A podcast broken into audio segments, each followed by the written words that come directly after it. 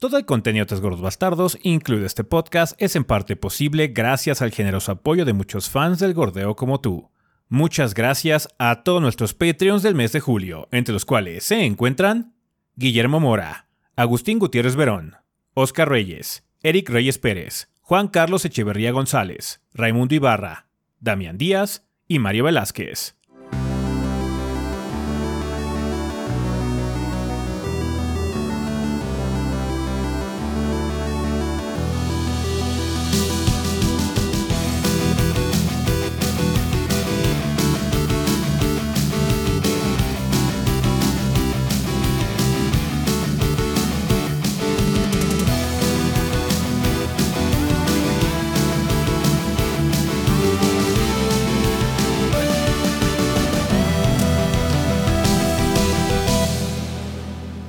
¿Qué pedo banda? Sean bienvenidos al episodio 534 del podcast de los tres gordos bastardos. Yo soy su anfitrión Ezequiel y como ven aquí encuentro con el resto del elenco de los gordos, o sea, Rafa y Adrián. A ver si quieres Adrián, empezamos contigo esta semana.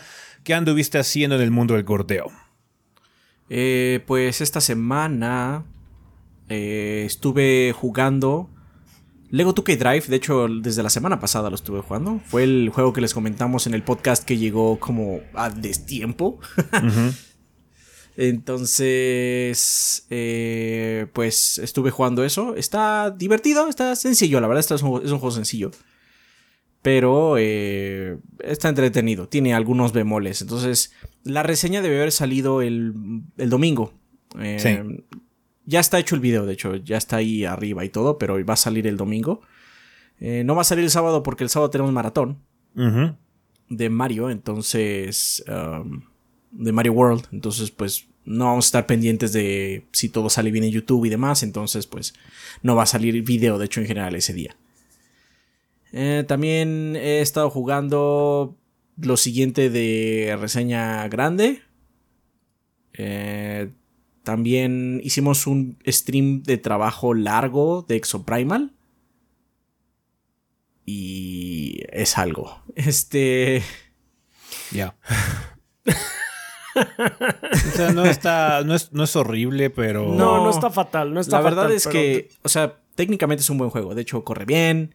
Eh, tiene. Las animaciones están fluidas. El sonido está chingón y todo eso. Técnicamente es un buen juego, pero híjole es bastante mediocre en muchos, muchos otros apartados. Sí, sí, sí, sí, sí, el ciclo de gameplay está bastante me.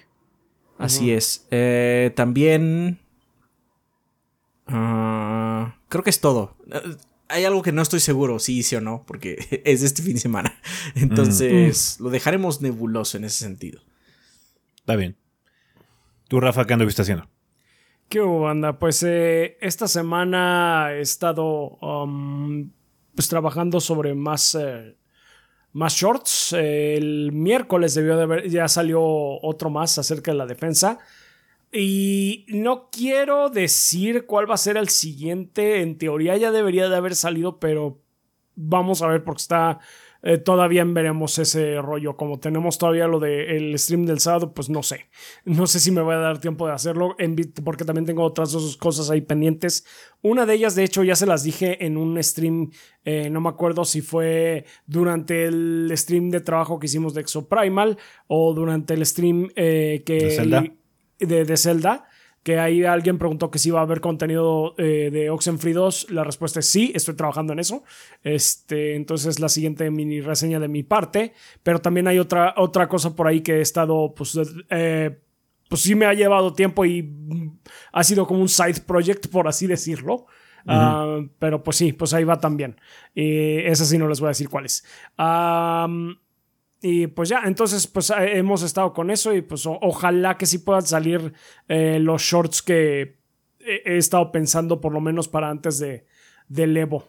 Eh, si no, si no, igual y si voy a adelantar unas cosas que me parecen como que ah, más relevantes, sí, más esenciales, sobre todo para la gente que quiere entender del torneo en tal. Entonces igual y sí adelanto eso sí. Y los menos esenciales los dejo para después del Evo. Ok, perfecto. Vale, pues yo lo que he estado haciendo es jugar muchas cosas para minis. De hecho, probablemente tenga un par de mini reseñas, si no esta semana, en las próximas. Eh, mínimo voy a tratar de sacar una en estos días. Eh, justo también saqué esta semana la mini de Dave the Diver. Eh, ya está disponible, banda. Un excelente juego de administración y buceo. bastante padre, de lo mejor que ha salido este año, porque quizás no sea muy revolucionario en muchos sentidos, pero es muy consistente y tiene como muchas buenas ideas el juego, además de que está muy bien hecho en todos sus apartados. Así que si tienen ganas de un juego padre, ahorita de eh, PC, eh, porque desafortunadamente nada más está en PC de momento. Eh, chequen la mini de Day the Diver, un excelente juego que la verdad creo que muchos pueden llegar a disfrutar porque es como muy chill y muy padre, ¿no? Entonces, chequen Day the Diver, está muy padre. Por favor, chequen la mini también por si les interesa saber más sobre el juego. Entonces, ya. Vergas, vergas. También estaba jugando otro par de títulos, como dije, para mini reseña. he tenido una muy buena racha. este, creo que los tres van a ser hit after hit, after hit, after hit, porque si desde Days the Diver eh, he tenido buena suerte, eh, entonces por favor cheque. Bueno, también con Ghost Trick, la pasada que hice, entonces estuvo bastante buena, pero estos tres que estuve jugando últimamente están bastante buenos. Em, y ya, eh, un aviso banda de una vez, les decimos que yo no voy a estar en el siguiente episodio del podcast. de nueva cuenta se mm. rompe la racha. ahora, ahora, ahora fue más corta porque no voy a estar en el país. Ajá, entonces por ahí tengo una salida. Eh, divertida. Así que eh, ya hablaremos más a detalle en el futuro. Em, pero si no voy a estar, entonces van a estar aquí Adrián y Rafa a ver quién puede venir a, sustituir, a llenar el hueco para que no sea podcast triste. Em, esperemos que eh, todo salga en orden. Entonces, sí, yo me despido por un par de semanas, banda. bueno, me despido por una semana. Nos vemos en un par de semanas más bien, banda. así que ya el 535. En el 535 no voy a estar. Así que chingón, nos veremos en el 536, banda. De una vez les avisamos. Em, ojalá que todo haya salido bien con el maratón del sábado, eh, que bueno, para nosotros es el futuro, pero para ustedes ya es el pasado, banda. Ojalá que sea, eh, haya sido bastante divertido y nos la hayamos pasado bomba jugando Mario World. Y pues chingón, eh, va a haber mucho contenido en estos días eh, con respecto a eh, cosillas que tenemos pendientes. Esperemos pronto traerles contenido sobre juegos que acaban de salir, como Exoprimal, las cosas de Mini que estamos trabajando todos. así que estén al pendiente del canal de YouTube, por favor. Em, con respecto a eh, más anuncios de otros shows que ya hemos estado platicando eh, en situaciones de, de, stream y demás, eh, pronto veremos qué onda con el Java y Banda. Ya les habíamos comentado que el de Hinamatsuri se va a perder. Básicamente, vamos allá, ¿sabes qué? Pavimentar al aire y continuar con nuestras vidas, porque si no, nunca va a salir. Em, vamos a hacer ya los streams, como les habíamos comentado, en YouTube de Java Anime. Falta ver bien con, cómo está la situación. yo creo que vamos a hacer algunos cambios con respecto a la estructura del show. Más que nada da para que, pues bueno, quede em, lo mejor posible la repetición ya establecida. Y una de las cosas que todavía no hemos definido qué va a pasar con la sección de preguntas, habíamos platicado hace tiempo cuando estuvimos haciendo estos, estos cambios que la sección de preguntas probablemente iba a ser anticipada, muy similar a lo que ocurre con el podcast. Entonces igual ya hacemos una, una cosilla así con el, servidor de Discord o algo así para que ya tengamos las preguntas preseleccionadas y podemos irnos de lleno a esa parte del, programa de Java y sin tener que andar leyendo cosas del chat. Igual y también tenemos alguna interacción con el chat, porque a final de cuentas es en vivo, pero eh, también tener así como una base sólida para que la grabación del programa sea lo más suave posible y pues la repetición que se quede em, sea eh, también de buena calidad en ese sentido, sin muchas interrupciones o huecos por ahí, ¿no? Entonces, eh, muchas gracias, banda, por su paciencia. También cosas como el Arto Fanarto ya se estrenaron esta semana. ojalá que lo hayan disfrutado. Muchísimas gracias a toda la gente que mandó sus contribuciones para formar ese episodio. Esperamos pronto ya traerles de nueva cuenta otro, así que por favor manden cosas a artofanarto.gmail.com para que podamos hacer más episodios de Artofanarto, que siempre es divertido ver qué se les ocurre, banda, eh, hacer en, esos apartados. ¿Va que va? Entonces, pues sí, nada más, eh, como resumen. Eh, ¿Qué pasó? Faltó lo de Necrom. Ya salió el resumen ah, del stream de Necrom. Este, Gordo Momentos nos echó la mano haciendo la edición. Muchísimas gracias, le quedó muy, muy bien, como siempre. Sí, sí, sí. sí, eh, Salió, de hecho, hoy, justo antes de que empezáramos a grabar esto, eh, salió el video. Entonces, si no pudieron estar en el stream de Necrom, bueno, pues ya está el resumen ahí en nuestro canal, por si lo quieren checar. Así es, banda.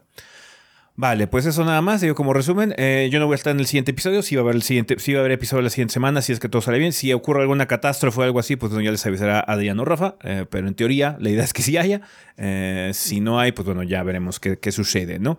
pero si están al pendiente del canal, va, a seguir habiendo contenido, como saben los videos se trabajan desde antes, entonces va a haber cosas que se van a estar estrenando en estos días, así que no se preocupen por, con respecto esta semana, Esta semana no me preocuparía, la que sigue de esa es quizás la que tiene un poquito menos. Sí. Pero bueno, están al pendiente por fuera del canal y pues bueno, va a haber streams y demás, todo el desmadre como siempre, banda. Va que va. Vale, pues entonces vamos a directamente a el sillón banda, eh, porque hay muchas cosas de que hablar en el apartado de noticias.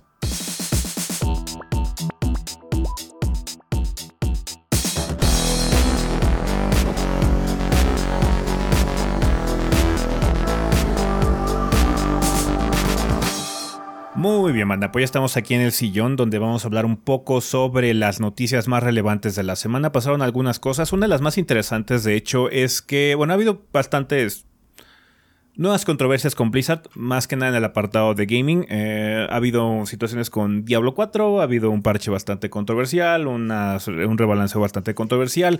Em, una de las más graves eh, que ha habido es que ha habido un shake-up eh, generalizado en el apartado de esports de Blizzard como tal. parece ser que la Overwatch League está en peligro de que desaparezca, básicamente porque eh, mucha de la inversión que está metiendo o haciendo Blizzard con respecto al apartado de, esports está desapareciendo. De hecho, despidieron a 50 personas de su eh, rama de esports como tal. Eh, ha habido muchos ajustes en general en Blizzard. uno de los más em, em, positivos, por así decirlo, en lo que está saliendo de todo este desastre que está ocurriendo es que eh, los juegos de Blizzard ya van a llegar a Steam. Eh, desde hace mucho tiempo no ocurre esta situación, eh, por lo menos en la era moderna. Em, entonces, sí, el primer título que va a llegar a Steam de, de, parte de Blizzard va a ser Overwatch 2. Este eh, eh, juego va a llegar, me parece que el 10 de agosto, que es cuando se estrena la nueva temporada eh, o el nuevo contenido de Overwatch 2. Em, va a estar disponible en digital nada más. no he especificado qué otros títulos van a llegar aparte de Overwatch 2, la gente de Blizzard, pero bueno, que se espera que haya más ya dijeron que no va a ser el único, que sí va a haber otros. Entonces espera que cosas como Diablo probablemente, igual y World of Warcraft tiene una versión de Steam eventualmente, no lo sabemos, pero yo me imaginaría que son los juegos que ahorita están más activos con respecto a la biblioteca, ¿no? Quizás algunas cosas como el remaster de Diablo 2, podría ser el caso de que llegue, cosas por ese estilo, ¿no? Eh, habrá que estar al pendiente a ver qué es lo que anuncia, lo cual es bastante positivo en el sentido de que pues, haya más oportunidad o diversidad para que más gente lo, los pueda adquirir sin tener que entrar a Battle.net, por ejemplo, ¿no? Que eh, mucha gente pregunta, nos estaba preguntando que cuál es la situación de por qué la gente no les gusta así como abrir otro launcher o demás en PC. Sí es muy fácil en, muchos sentidos abrir ese launcher, pero el problema que tiene luego la gente es que sus amigos o su lista de amigos o conocidos están en una plataforma, ¿no? Y una de las más grandes es Steam particularmente, entonces es muy probable que mucha gente tenga su lista de amigos ahí, qué sé yo. Eh, más que nada es más facilidad, ¿no? Em, hay un par de juegos ahorita clásicos de Blizzard disponibles actualmente en Go, que es eh, eh, Diablo 1 y los primeros dos Warcraft. Eh, la aceptación de Steam como plataforma es parte de la evolución, del estudio, dijo la compañía en un post. Una de las ideas que nos empuja a es encontrar jugadores a través del mundo en donde quiera que estén y dar a nuestros juegos un fácil acceso, dijo Blizzard. Queremos darles a todos la oportunidad de experimentar nuestros universos con viejos amigos mientras hacen nuevos sin importar cómo elijan jugar. Además de salir en Steam el 10 de agosto, Overwatch 2 tendrá una nueva temporada, un nuevo héroe, misiones PvE y un nuevo modo central de PvP. Los jugadores de Steam de todos modos necesitarán una cuenta en Battle.net para poder conectarse a Overwatch 2 y jugar. La versión de Steam tendrá achievements y listas de amigos. Blizzard no anunció soporte para el Steam Deck, pero yo me imagino que también es un factor muy grande eh, para dar el paso hacia Valve, porque bueno, Steam Deck es muy popular en general, eh, se ha vuelto una plataforma muy socorrida para muchos de los entusiastas del PC Gaming, entonces yo creo que ese mercado de entusiasmo hacia la plataforma portátil Steam Deck em, pues, se vería muy beneficiado el juego para aparecer ahí. Hay una versión de Switch de Overwatch 2 que corre horrible Ajá, entonces me imagino que debería haber una de Steam Deck. no puede ser peor que la de Switch. Um, eh, ya se puede pedir Overwatch 2 en la wishlist. Recuerden que Overwatch 2 es completamente gratis, banda. Y Blizzard anunciará más prensa futuro para otros juegos en Steam cuando sea el momento correcto. Entonces, pues ya Blizzard va a dar el salto hacia Steam. Parece ser que ha habido algunos eh, problemas de aceptación con respecto al juego. Overwatch ahorita, Overwatch 2 ahorita sí va un poquito en declive. La, misma Blizzard ha admitido que ya ha bajado el engagement y la gastadera de los usuarios en las microtransacciones y demás. La gente eh, no está jugando y no está comprando. En el último reporte de este de la junta directiva, ¿no? Comentaron eso mismo que, que Overwatch está menos gente y menos gastadera. Entonces, que, pero que esperan que eso cambie ahora con la nueva temporada. Supongo que esto le va a ayudar, pero pues bueno, ya veremos en todo caso qué.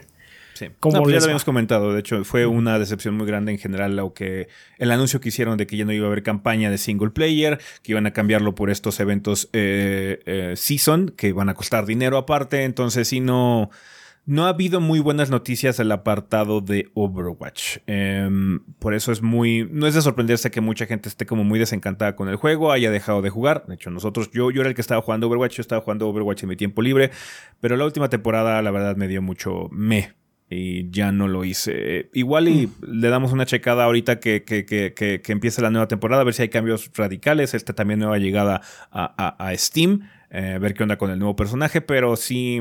Ah, en general no hay como mucha emoción por jugar Overwatch 2. No ha habido como muy, mm. muy buena vibra entre los consumidores y ese, este juego de Blizzard, ¿no? Vamos a ver si cambian las cosas con este nuevo paso. indudablemente esta accesibilidad a esta plataforma pues le abre nuevas puertas al juego, pero habrá que ver si realmente tiene resultados positivos como espera la gente de Blizzard, ¿no?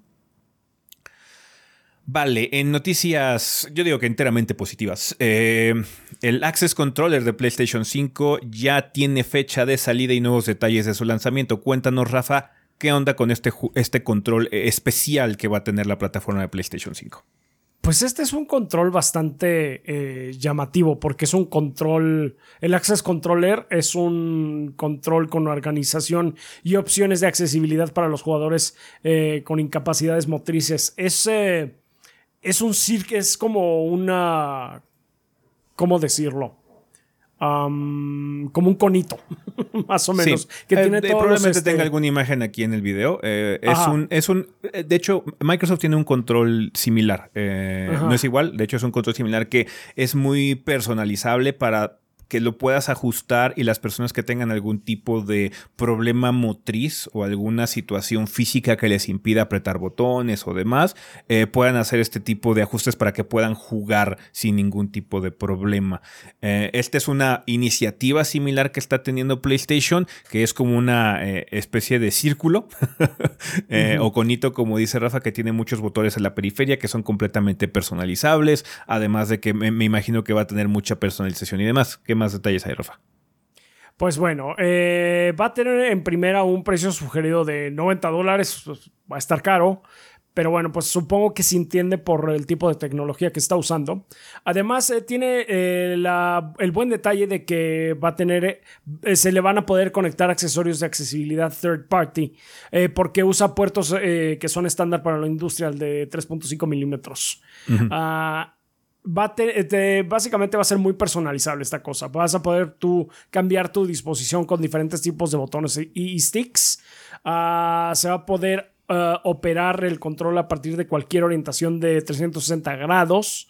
Ah, va a haber muchísimas configuraciones en la consola de PlayStation 5 que se van a ajustar a las necesidades del usuario y se pueden mapear los controles para crear hasta 30 perfiles diferentes ajustar los sticks, comandos tipo toggle, básicamente para que eh, estos de que tienes que mantener apretado un botón para que algo ocurra, eh, eso lo puedes quitar.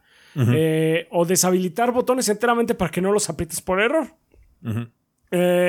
también sacaron el detalle de que se pueden van a poder parearse dos Access Controllers y un Dual Sense ah, en una sola consola y usarlos colaborativamente. Entonces está interesante todo esto. Eh, va a salir el 6 de diciembre. De hecho, ya a partir de ahorita se puede, ya saben que eh, lo que decimos de preordenar, pero bueno, pues es hardware. Si, quieren preordenar, pues ahí están ya la, posibilidad. hay gente que lo pues, necesita a final de cuentas. Y hay gente que lo necesita a fin de cuentas. Entonces, pues eso, esto es una buena noticia. O sea, indudablemente es, es algo que el propio blog de PlayStation está diciendo que es, pues, es para que más gente pueda realmente acceder a, sus títulos de una forma más cómoda. Entonces está, padre, qué bueno que le estén metiendo a esto de la accesibilidad. Ojalá eh, pues más compañías lo hagan. Microsoft, como dices, pues ya tiene el suyo. Ojalá haya más de, de esto. Sí, sí, sí. Entonces, pues bueno, son buenas noticias, banda. Habrá que esperar hasta diciembre para ver qué tan eh, funcional es y tener retroalimentación de la gente o el público al que está dirigido a ver si es tan práctico o funcional como se espera que sea, ¿no? Pero ya se dirá realmente con la recepción del público y ojalá que sí funcione bien para que toda la gente que lo requiera, eh, pues tenga una experiencia agradable al momento de jugar, ¿no? Vale, eh, cambios en la industria banda, eh, que podrá no sonar muy importante, pero a final de cuentas es la muerte de un icono en general en la industria de los videojuegos este, eh, este día. Cuéntanos, Adrián, ¿quién ha muerto y quién, quién vive ahora en su lugar? Pues Xbox Live Gold ha muerto y ahora se llamará Xbox Game Pass Core. Esta noticia salió el fin de semana pasado, sé que es algo retrasada, pero ya saben que nosotros trabajamos los viernes, entonces mm. Ni modo. Este así pasa. Así pasa. Eh, Game Pass, Game Pass Core eh, será, sustituirá lo que era Xbox Live en su momento. Que básicamente Xbox Live lo que hacía era darte acceso a la red multiplayer de Xbox y darte algunos juegos eh, mensualmente. En esta ocasión, como se va a retrabajar el paquete, es que bueno, eh, Game Pass Core te va a dar el mismo acceso a la red multiplayer y 25 juegos eh, en una librería que se irá modificando conforme va pasando el tiempo. De hecho, estos 25 títulos que les voy a decir podrían no estar en todos los territorios, porque en algunos territorios van a variar estos títulos, y cada dos o tres veces al año se van a ir actualizando esta lista, ¿no? Eh, la lista de juegos es Among Us, Descenders, Dishonored 2, Doom Eternal, Fable Anniversary, Fallout 4, Fallout 76, Forza Horizon 4, Gear 5, Grounded, Halo 5 Guardians, Halo Wars 2, Hellblade, Senua Sacrifice, Human Fall Flat, Inside, Ori and the Will of the Wisps, Psychonauts 2, State of Decay 2 y eh, The Elder Scrolls Online, Tamriel Unlimited, que básicamente es la versión vainilla del juego. La versión Time Unlimited básicamente lo único que agregó fue que ya no cobraban mensualmente y algunas cosas de calidad de vida. Básicamente es la versión de consola. Eh, de hecho es la que le hicimos reseña en su momento. Como, como ya dije, esta librería eh, irá expandiéndose y cambiando dos o tres veces al año. Y tendrá un costo de 10 dólares o 60 dólares al año, lo cual es pues, lo que se espera, ¿no? Ya no habrá por lo mismo tampoco Games with Gold, ya no van a estar llegando juegos eh, a su librería mensualmente. Eh, comentaron, comentaron que queríamos usar esta oportunidad para imaginar cómo incluir contenido con esta suscripción. Encontramos que la respuesta para un buen catálogo fue la de tomar títulos selectos del catálogo de Xbox Game Pass. Eh, es muy similar a lo que hacía cuando salió el Play 5, ¿no? La biblioteca que sacaron con PlayStation Plus, básicamente. Es una cosa como similar. Eh, a partir del 14 de septiembre, los miembros de Xbox Live Gold se convertirán de manera automática a Xbox Game Pass Core. Si es que no lo hacen ustedes previamente, si es que no tienen el Gold, obviamente, ¿no? Eh, este sistema, como siempre, va a eh, incluir ofertas y descuentos para miembros, que eso no, es como novedad. Y como tal, Gold terminará el primero de septiembre. Em, ya no podrás hacer ningún tipo de suscripción, ¿no? Aún así, los que hayan podido canjear juegos con Xbox Live Gold o anteriormente, van a poder seguir accediendo a ellos siempre y cuando tengan core pagado, básicamente. ¿Eh? Activo. Eso es con los de Xbox One. Sin embargo, los de Xbox 360 que hayan ustedes canjeado ya son suyos, no importando si tienen activa o no la, suscripción. Mm. Entonces, es una situación de nombre en muchos sentidos. Game Pass es el futuro para Xbox, eso ya lo hemos aquí hablado desde hace años ya, de hecho. Eh, entonces, obviamente, hacer el rebranding para Game Pass es como muy importante. Mi única queja realmente así como para consumidor es que los escalones no son convencionales, en el sentido de que el core es el más barato. Ajá. El que sigue, que es el Game Pass normalito. Regular. Te da Game Pass pero no te da acceso a la red de multiplayer. Entonces es una situación rara, porque el escalón que sigue, que es un poquito más caro, no te da todos los beneficios de la anterior. Es una situación rara de porque antes había un distintivo. No era Game Pass, era Xbox Live Gold. Eso siento que podría dar alguna confusión para la gente menos eh, conocedora, ¿no? Nosotros aquí seguramente nadie que esté viendo el podcast se va a confundir. Pero estoy seguro que mi hermano sí. sí porque me habla para esas cosas. ¿Cuál compro? ¿Qué hago? Él tiene en Xbox y me pregunta, ¿no? Y este, seguramente me va a hablar para preguntarme lo mismo porque, pues, se va a confundir, básicamente. Eso es como lo que me preocupa más de esto, una confusión, por lo menos inicial, ¿no? Sí. Em, lo demás, pues creo que yo siento bastante predecible. El nombre Game Pass es el futuro, es ya muy reconocido, está muy establecido y básicamente es establecerlo más. Porque además, eh, en los juicios que hubo con la FTC y demás, eh, Microsoft dijo que tenía que tener un número de suscripciones base anual para que esto siguiera funcionando, básicamente. ¿no? Entonces es parte de ese mismo empuje Estamos hablando de millones de usuarios, claro, está, ¿no? Entonces, esta es parte de este mismo empuje para seguir adelante su plan, básicamente. Sí, sí, sí. Pues sí, ya Xbox Live eh, hasta cierto punto fue perdiendo prominencia con respecto al paso del tiempo. Hubo un momento que fue muy icónico, la parte del Xbox 360 en particular, obviamente. Pero sí, eh, Game Pass vino a rebasarlo en, cuestión de penetración ahorita de mercado. Es más consciente la gente sobre Game Pass que sobre Xbox Live en particular. Entonces, sí, el rebranding tiene mucho sentido, ¿no? Eh, sí, eh, como dice Adrián, puede generar confusión. De hecho, luego toma un poquito de tiempo. más que nada, por ejemplo, lo que pasó igual con PlayStation Plus cuando hizo sus nuevos tiers y demás. La gente estaba un poquito confundida de cómo funcionaba, qué iba a pasar, bla, bla, bla, todo este tipo de situaciones. Em, pero, sí, ahorita ya va a cambiar la situación. un poquito, pues, lamentable la, de que se pierdan los juegos mensuales de, Xbox Live Gold. Pero llevaba mucho tiempo la gente quejándose de que ya no tenían mucha calidad, más que nada porque la mayoría de los tratos jugosos que se estaban haciendo con respecto eran para Game Pass. Game Pass. Sí. Eh, Xbox Live perdió mucha prominencia en ese sentido, entonces sí, es, lamentable la situación, pero ahorita que se ha unificado, em, ojalá que esta colección, como dicen, de juegos eh, varíe en ese sentido para que la gente tenga como un mini Game Pass, ¿no? El Game Pass Core, eh, para poder jugar títulos prominentes de la biblioteca de First Party de Microsoft y demás, ¿no? Em, pues sí, Xbox Live Gold ha muerto. Xbox Game Pass continúa con vida y sigue fructificando y generando suscriptores. Vale, eh, pues bueno, banda, esas serían las noticias que tuvimos esta semana que van a poder comprar en sus tiendas y portales digitales en los próximos días. Eh, va a salir el 25 de julio Mr. Run and Jump para PC, Switch, PlayStation 4, 5, Xbox One, Xbox Series, Atari VCS también. eh, Ahí venía. También sale Remnant 2 para PC, PlayStation 5 y Xbox Series. This Way Madness Lies para Nintendo Switch. El 26 de julio sale Ratchet Clank Rift Apart para PC. Eh, y también sale Xuan Yuan Sword para. Eh, no, Xuan Yuan Sword Mist Beyond the Mountains para PC. El 27 de julio sale Arcadian Atlas para PC, Double Dragon Gaiden Rise of the Dragons para PC, Nintendo Switch, Play 4, Play 5, Xbox One y Xbox Series. The Expanse, a Telltale Series Episode 1 sale para PC, PlayStation 4, PlayStation 5, Xbox One y Xbox Series. Koa and the Five Pirates of Mara para, eh, para PC, Nintendo Switch, PlayStation 4, PlayStation 5, Xbox One y Xbox Series. Let's School sale para PC. Eh, Pixel Junk Scrappers Deluxe sale para PC, Switch, Play 4 y Play 5. Eh, Escueliemos. Eh, escueliemos. ok.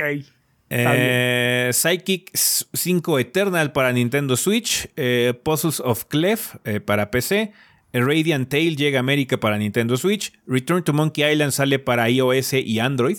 Eh, Sword and Fairy Inn 2 para Nintendo Switch. Yggdra Union Will Never Fight Alone para PC y Nintendo Switch llegan a América. Em, el 28 de julio sale Disney Illusion Island para Nintendo Switch y Hello Kitty Island Adventure para iOS y Android. Pues esta semana está cargadita, hay muchas cosas y bastante interesantes como el, juego de The Expanse, Double Dragon, Remnant 2, eh, a ver cómo está el port de Ratchet Clank Rift Apart para PC. Ya. Muchas cosillas. Y también el juego este de Disney, ¿no? Illusion Island. Em. Mm, sí, sí, sí, sí, sí. Sí, ese también se ve. Es un plataforma, ¿no? Creo que es el plataforma, sí. de este, que tiene como look de Rayman Legends. sí, que tiene el look de, del nuevo show de Mickey o como, se llama ese. Hay una nueva caricatura que se ve así. Se ve y me refiero del 2017. Algo ya, así. ya, para nuestra edad eso es nuevo. Ya para mí sí, es this is the future. Está bien. Sí, sí, sí. Bueno, banda, pues vámonos al tema de la semana. Nada más que se nos pasó avisar, banda, que en esta ocasión no va a haber tema de la semana como tal, ya que queremos terminar de grabar temprano, eh, porque tenemos algunas cosas pendientes, algunas grabaciones. Y como nos vamos a perder el sábado porque va a haber maratón, básicamente lo vamos a invertir con ustedes en el maratón, banda, que se los debemos de hace mucho tiempo. Quisimos ahorrarnos un poquitín del viernes para poder trabajar lo que usualmente cada quien hace el fin de semana. Entonces, una disculpa de que no haya tema la semana como tal, pero sí hay mucha vida después del podcast, así que si quieren, vámonos para allá para leer sus comentarios.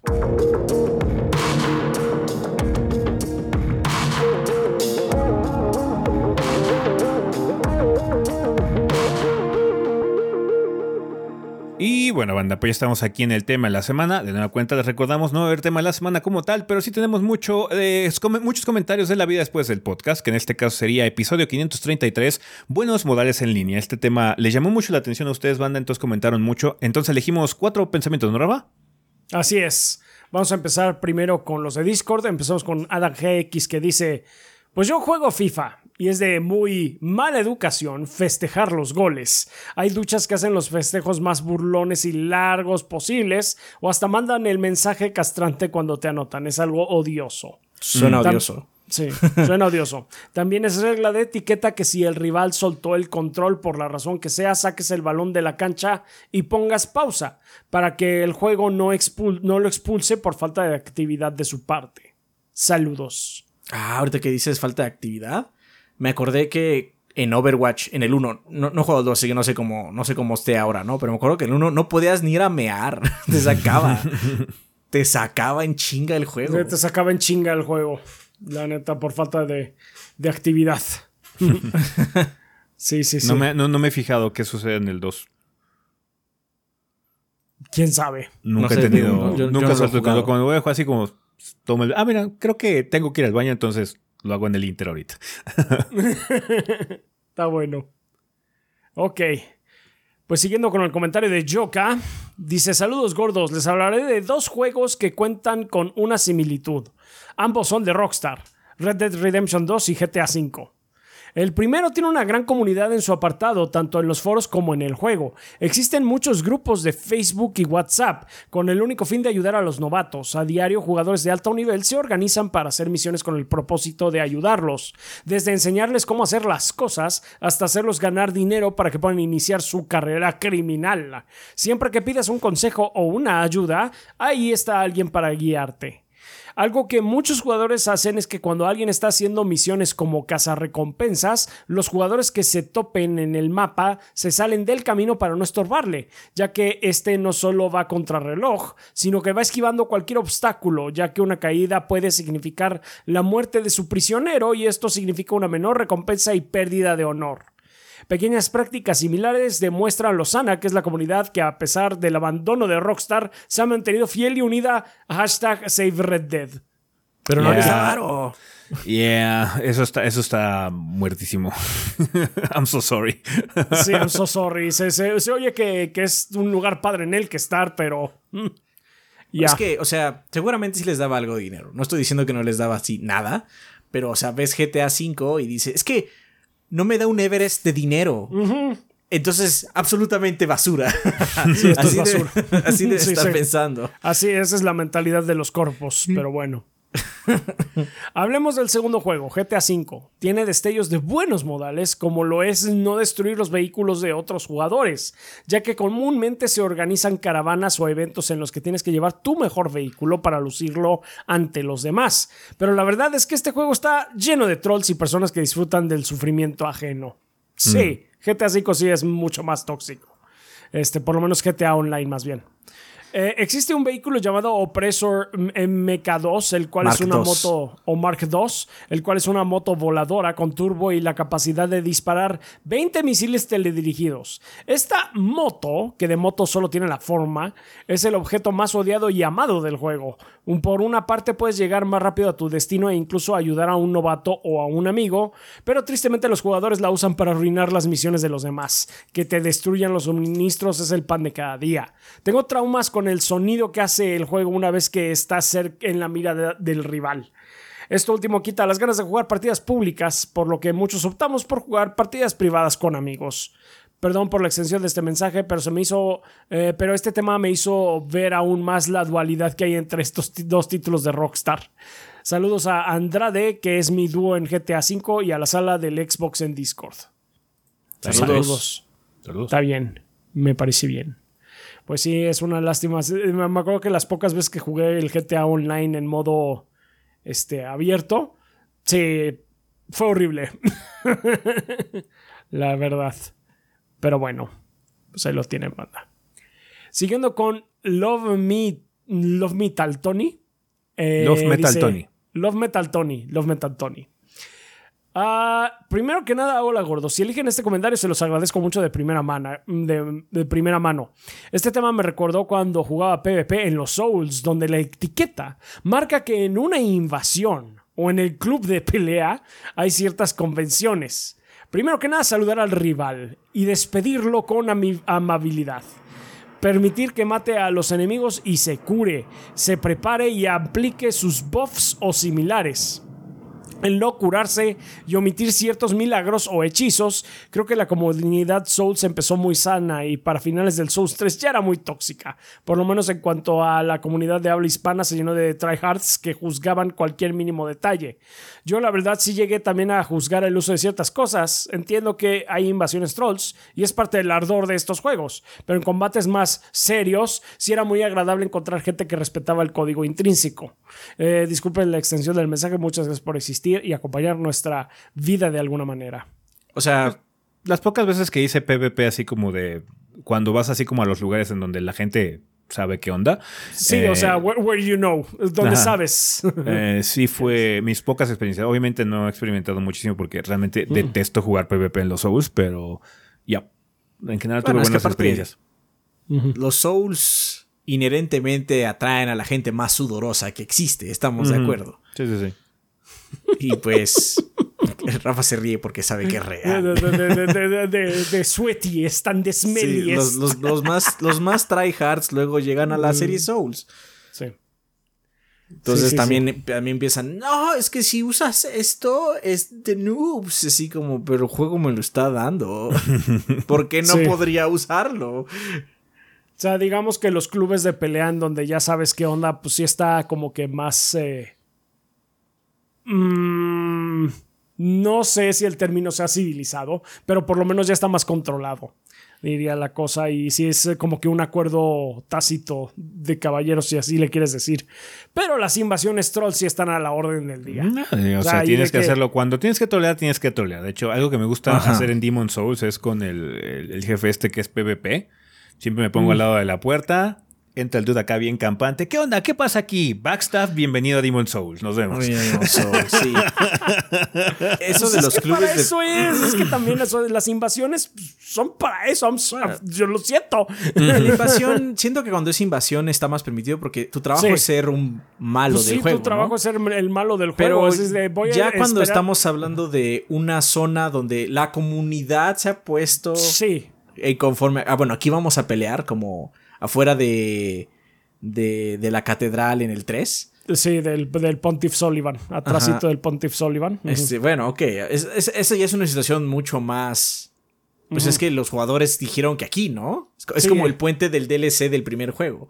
Sí, sí, sí. sí. Eh, pero Eso lo- es- lo- o sea, invadir inherentemente es troll porque aparte este es el juego. Sí. Ser troll, Sí, básicamente.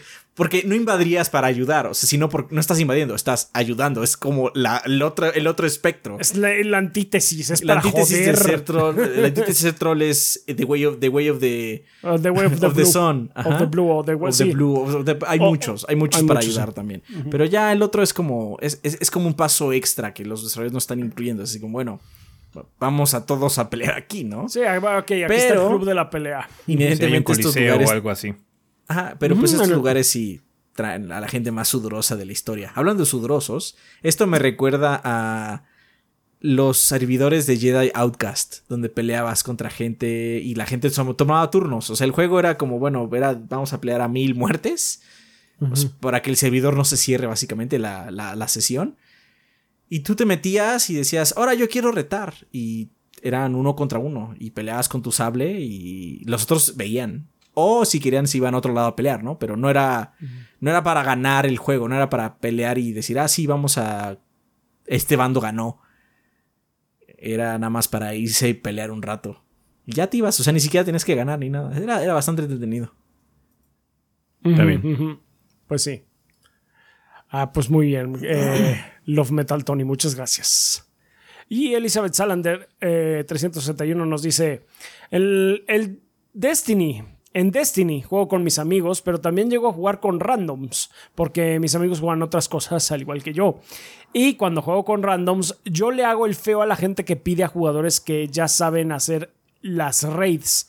En esas escuadras sí llega un momento donde si se descubre que hay un noob se le expulsa y esas reglas no van conmigo.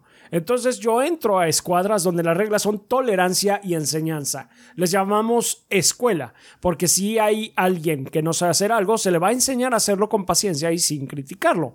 También, también hacemos novatadas. Por ejemplo, en una raid, en la de Oryx, al final de un encuentro hay una bola enorme negra. Les decimos a los nuevos que, que vayan porque hay un portal a un cofre secreto y terminan muriendo.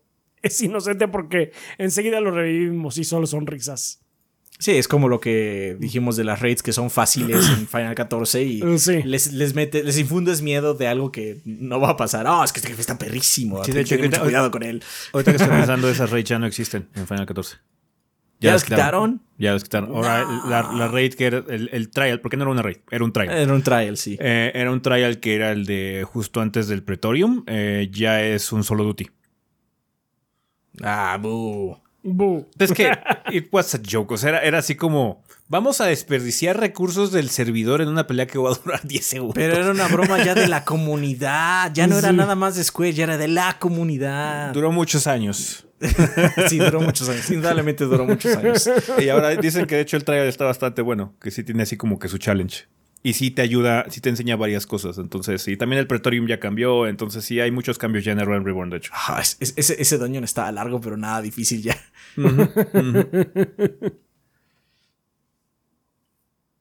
Está bien. Pues, Pues bueno, banda, muchísimas gracias por sus contribuciones en esta sección de la vida después del podcast. Digo, fue un tema que parece ser que les llamó mucho la atención, porque bueno, cada uno tiene sus comunidades y los juegos que juega en línea y pues hay estos pequeños detalles, ¿no? Que surgen de los Sus buenos modales propias que son... idiosincrasias. Sí, que son cosas que no son reglas realmente del juego. El juego no te obliga a hacerlas, pero la comunidad se encarga de fomentar estos reglamentos de buenos modales para que, bueno, el resto de la comunidad o tratar de contagiárselo al resto de la comunidad y que lo hagan, ¿no?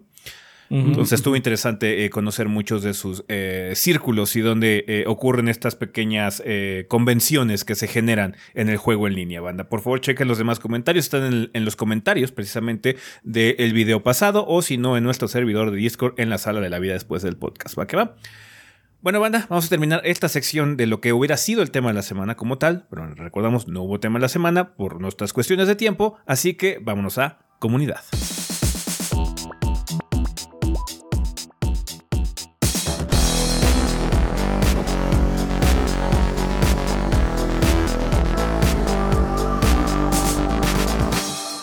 Y bueno, banda, pues ya estamos aquí en la sección de comunidad, que como ustedes saben, eh, siempre es un excelente momento para agradecerle a los patrocinadores oficiales del podcast, que como ustedes saben son todos nuestros Patreons de 20 dólares o más, eh, que hacen sus aportaciones durante el mes correspondiente. Por si no lo sabían, banda, eh, ustedes pueden entrar a patreon.com diagonal 3 gordos B y ver cómo pueden ayudar a este proyecto de forma económica, con cantidades tan manejables como un dólar al mes, que ahorita me parece que Patreon está traduciéndolo como a 22.50, una cosa así.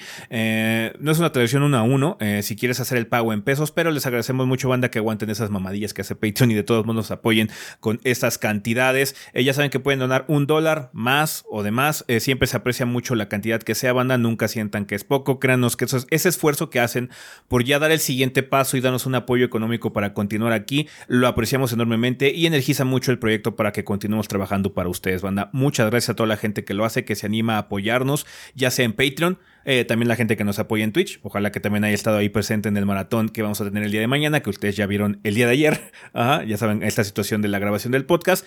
O a la gente que está apoyándonos también a través de YouTube. Eh, ya ven que ya hay opciones de monetización en YouTube. Ya pueden apoyar directamente a sus canales favoritos de YouTube, uniéndose al canal, volviéndose miembros eh, con una suscripción pagada como similar a lo que ocurre con Twitch. En nuestro caso cuesta 50 pesos.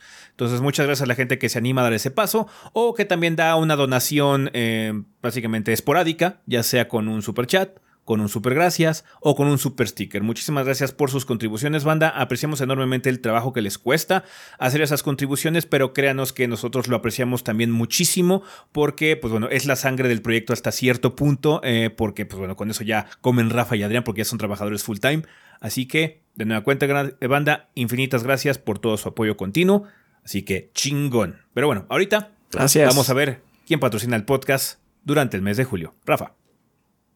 Así es, muchísimas gracias banda. Durante el mes de julio nos patrocinan Mauricio Glespan que nos dice saludos gorditos y banda, espero se encuentren muy bien.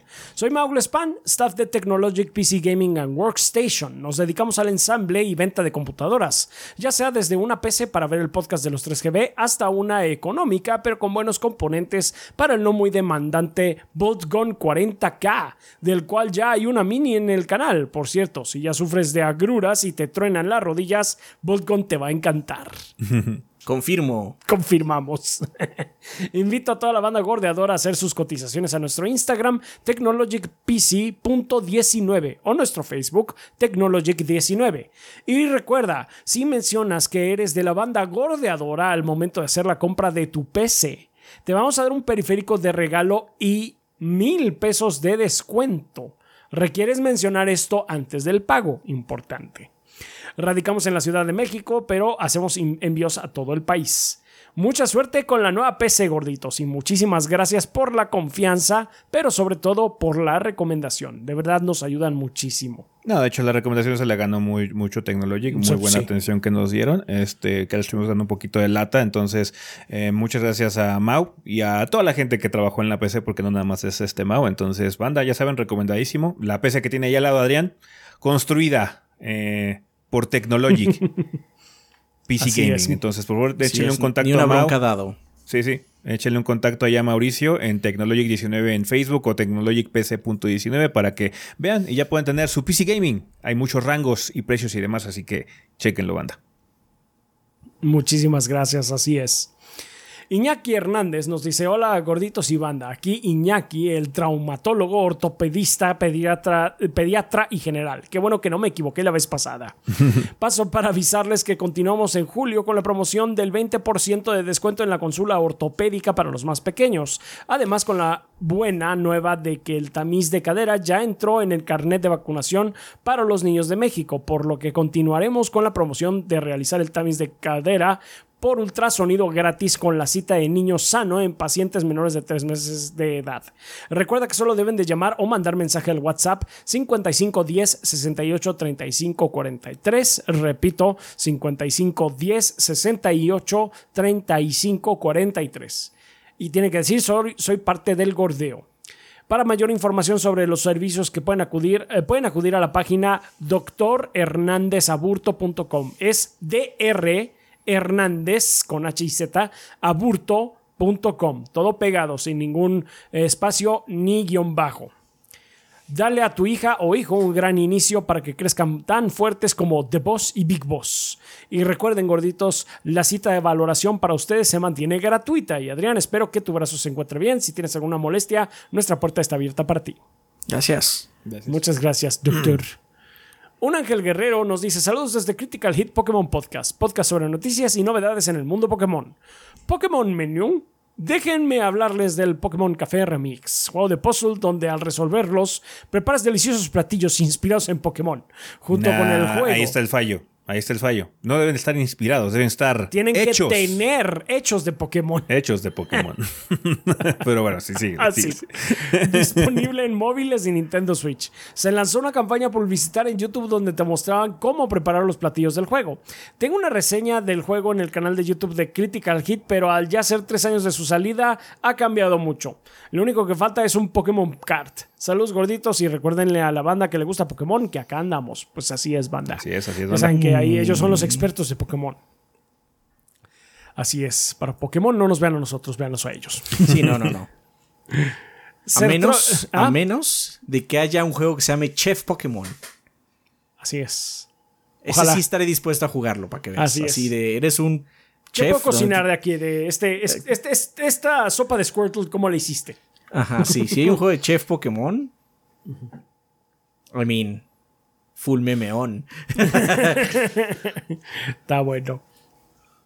Sertroid dice, buen día, embajadores del gordeo. Pikmin 4 perros, pinche juego sí se hizo esperar. Pero por fin sale esta semana y estoy bastante emocionado por él. Probé la demo y me gustó mucho lo que vi. Sabía de la existencia de Pikmin, pero no tuve la oportunidad de jugar algún título hasta hace unos meses donde decidí maratonear toda la serie numerada, a pesar de no ser tan popular como los pesos pesa más pesados de Nintendo. Es innegable que esta serie tiene un encanto peculiar y destaca por lo único de su concepto. Sí, sí, sí. Sí, sí. Curiosamente, el juego que menos me gustó de los tres fue el 2. Los nuevos Pikmin y la opción de poder controlar a los dos personajes me gustaron, pero si hay algo que me terminó frustrando fueron las cuevas. Siento que tienen picos de dificultad muy puercos y visualmente se pueden hacer aburridas. También el hecho de que están hechas proceduralmente hace que su diseño se sienta por todos lados. Eh, de momento mi favorito es el 3. Si la banda quiere saber por qué están tan vergas, pueden ver la reseña de los 3 que ve con todo y los monitos de Adrián. Está bien. Esos monitos. Me van, a, me van a perseguir toda la vida. Todo, sí.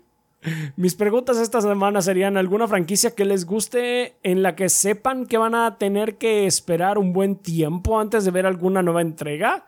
¿Cuánto tiempo le ponen hasta que veamos Pikmin 5? No manches, apenas acaba Son de juegos de el 4. niño, bro. Son juegos de niño, bro. Fallout 5, The Elder Scrolls Fallout. 6, Ah, sí. Eso sí. Half-Life. Half-Life. Half-Life. Mass no, Effect. no, Half-Life. eh, Mira, Half-Life no cuenta porque that's never coming out. Hubo Alex. O sea, Half-Life es algo todavía. Hace poco hubo I Alex. guess, pero no. No, yo, no, yo prefiero descartarlo y ahorrarme la decepción. Persona también te dan un chingo de años. Aunque Persona hay muchos spin-off en medio. Sí, Shin sí, Megami sí. Tensei. Pues sí. Ser fan de Chrono Trigger slash Chrono Cross. Sadness. Profound sadness. Sí. Y más con ahora los este, rumores que hubo. Que así como que encendieron esa llamada de ¡Ah, no me den esperanza! Ah, esos rumores yo no los tomo muy en serio, la neta. Porque rumores de que va a haber una versión 3D nueva mejorada de Chrono no es ni siquiera nuevo. Llevamos No, años sí. con esos rumores. Ahora se sienten más reales porque existe el HD más 2D. reales. Sí, sí, y ha habido otros juegos como Live Alive y que están O sea, haciendo Dragon Quest co- 3, cosas pero, como. pero, o sea, ¿para qué esperarlos? Si suceden, güey, el día más feliz de mi vida. Pero si no suceden, ay, ya medio me lo esperaba. Por eso, Aún así, por eso digo juego lo de niños al lado de Pikmin. Juego de niños. Sí, eso sí. O sea, así como, ah, es que tengo que esperar unos años para que la franquicia más favorita de Miyamoto tenga otro juego, porque ese güey ama Pikmin. Sí. Chrono Trigger, güey. Half-Life. ¿Sabes cuál franquicia está muerta y es una tristeza? Un Real Tournament. Uh, no. Un Real Tournament Uh, no. Eso, no va a regresar. Fortnite. No, o sea, sí, si, si un ya. Real Tournament de por sí estaba medio muerto, Fortnite llegó a, en- a orinarse en el cadáver, güey. Sí, un Real Tournament. Boy. Yeah. O sea, su, Unreal. su- su base de desarrollo ya no es un Real Tournament, es Fortnite ahora. Ajá, sí. Hay juegos No, dentro de no. Fortnite. La gente está haciendo juegos dentro de Fortnite. Hay estudios que se enfocan en hacer juegos para Fortnite. Entonces, no, hermano, no, ahí sí, este. Ya. Juego de Eso está. niños Pikmin, ¿eh? Sí. Sí, sí, sí. Eso Child's está Play, ahí sí. perdidísimo. Muy buenos. Muy buenos. qué- de hecho, qué qué- padre qué que bueno, salió. ajá, qué bueno que los disfrutaste, la neta. No, el Sí. Pikmin 4 se ve que va a estar, va a estar mono. Eh, eh, eh, Perdón, tenía que decir uno más porque Nintendo. Mm. F0. F0. Sí. Sí. I knew it. Punch F0, out. qué chingados. Punch Qué out. chingados. Es que no quiero repetir el concepto. No es- se nos ocurre qué hacer con F0. Aquí viene otro Pikmin, pero es igual, pero está igual divertido. Sí. sí, ah, quiero F0. No me importa que sea igual. Quiero O sea, F0. hubo, Re- remasteriza el F0 para 64. you hubo un punto it. en donde Pikmin, eh, mucha de la situación era, bueno, es que Pikmin 1 tienes un personaje, Pikmin 2 tienes dos personajes, Pikmin 3 tienes tres personajes. Entonces, esa era Me como que la pregunto gran qué pasará en. Pikmin 4. Hay un perro. Hay un perro. Pikmin 4 hay un perro. Esa es básicamente la diferencia. Está bien. No, pero qué bueno que Pikmin 4 se ve bueno. Sí, sí, sí, A mí sí, me sí. gustan mucho los Pikmin. Sí, a, mí, sí. a mí me gustó, de hecho, yo- a mí sí me gustó Pikmin 2. Siento que por lo mismo las cosas las hace muy diferente porque a mí Pikmin 1 me aburre mucho. Está bueno. Pues un saludo y que sigan igual de pialas. Gracias, Sertroid. Muy bien, continuando con RJ Chávez. Dice, hola gorditos y banda. ¿Alguna vez han preguntado qué pasaría si una chica que conoces de toda tu vida desapareciera de la existencia y tú y otro grupo de inadaptados fueran los únicos en recordarla? Eh, y si esa desaparición te lleva por un camino que revelara misterios y secretos oscuros que involucran monstruos de otras dimensiones, ¿qué pasaría si todo esto es solo el inicio de algo mucho más grande? Bueno, si quieres saber la respuesta y estás eh, a estas y más preguntas, entonces tienes que convertirte en un pasajero y dejar que el conductor te guíe por el aterrador pueblo de Bredberg. Una vez que entres no querrás salir. Bienvenidos a Bredberg es mi libro de terror disponible en Amazon y ya está llegando a más catálogos como es el de Barnes Noble y para que no paguen su servicio completo, les sigo ofreciendo a la banda un precio preferencial si me contactan a mi Instagram rjchaves96. Eh, de nuevo quiero agradecer a la banda eh, que ya se han convertido en pasajeros de este viaje. Espero que les haya eh, esté gustando. Muchas gracias, ya que como dije en una ocasión, que la gente se interese por tu historia es una sensación que no puedo describir. Así que ya lo saben, bienvenidos a Bretburg, el viaje y el pueblo los espera. Pregunta complicada, gorditos. Ahora que parece que Activision Blizzard ahora es de Microsoft y el catálogo del Game Pass se va a expandir muy cabrón, me puse a pensar, recientemente ha habido ciertos juegos que solo estaban sacando versiones digitales, como Alan Wake 2 o las ediciones de coleccionista con Steelbook sin juego. Parece ser que se está volviendo poco a poco un estándar. ¿Creen que este servicio, si bien nos ayuda a nosotros los jugadores a tener más juegos a menor precio, que es posible que esté matando más rápido el formato físico? Lo cual me preocupa porque tener un juego en digital estamos no comprando el juego en sí, sino una licencia para usarlo. Y eventualmente pueden quitar el juego de la tienda y así jamás podremos jugarlo como pasó con PT o con la tienda digital de Nintendo. ¿Cuál es su opinión de todo esto? Me temo que tu copia física, de todas maneras, podrías no poder También jugarla es perecedera. ¿eh? También es perecedera la copia física. Pero sí, este, lo estamos dando más rápido, sí. Pero, sí, este, pero tu copia física tampoco te da. Eh, Para toda la vida. Certeza completa. Ajá. Mm. Eh, puede ocurrir lo que está pasando ahorita con em, de hecho, hay un, un video interesante sobre el completionist que acaba de sacar hace poquito sobre la desaparición o la poca accesibilidad que hay de juegos viejos. Em, si tú tienes tus juegos, obviamente, y tu colección, pues bueno, y conservas tu hardware, eh, es muy posible que puedas seguir accediendo al título como tal, ¿no? Pero es la misma naturaleza de la industria que eventualmente las compañías van a hacer todo lo posible para que sea más difícil jugar su catálogo. Em, Microsoft eh, una cosa que hemos hecho constantemente es el que está haciendo más eh, parteaguas en este sentido de volverse una plataforma con mucha retrocompatibilidad que sea más longeva. Es un muy buen precedente que está generando en ese sentido. Pero em, hay otro detalle también que involucra tener la copia física. No necesariamente vas a tener la mejor versión. Eh, porque hay títulos que se parchan brutalmente. Sí, eh, tienen un parche día uno que los hace jugables.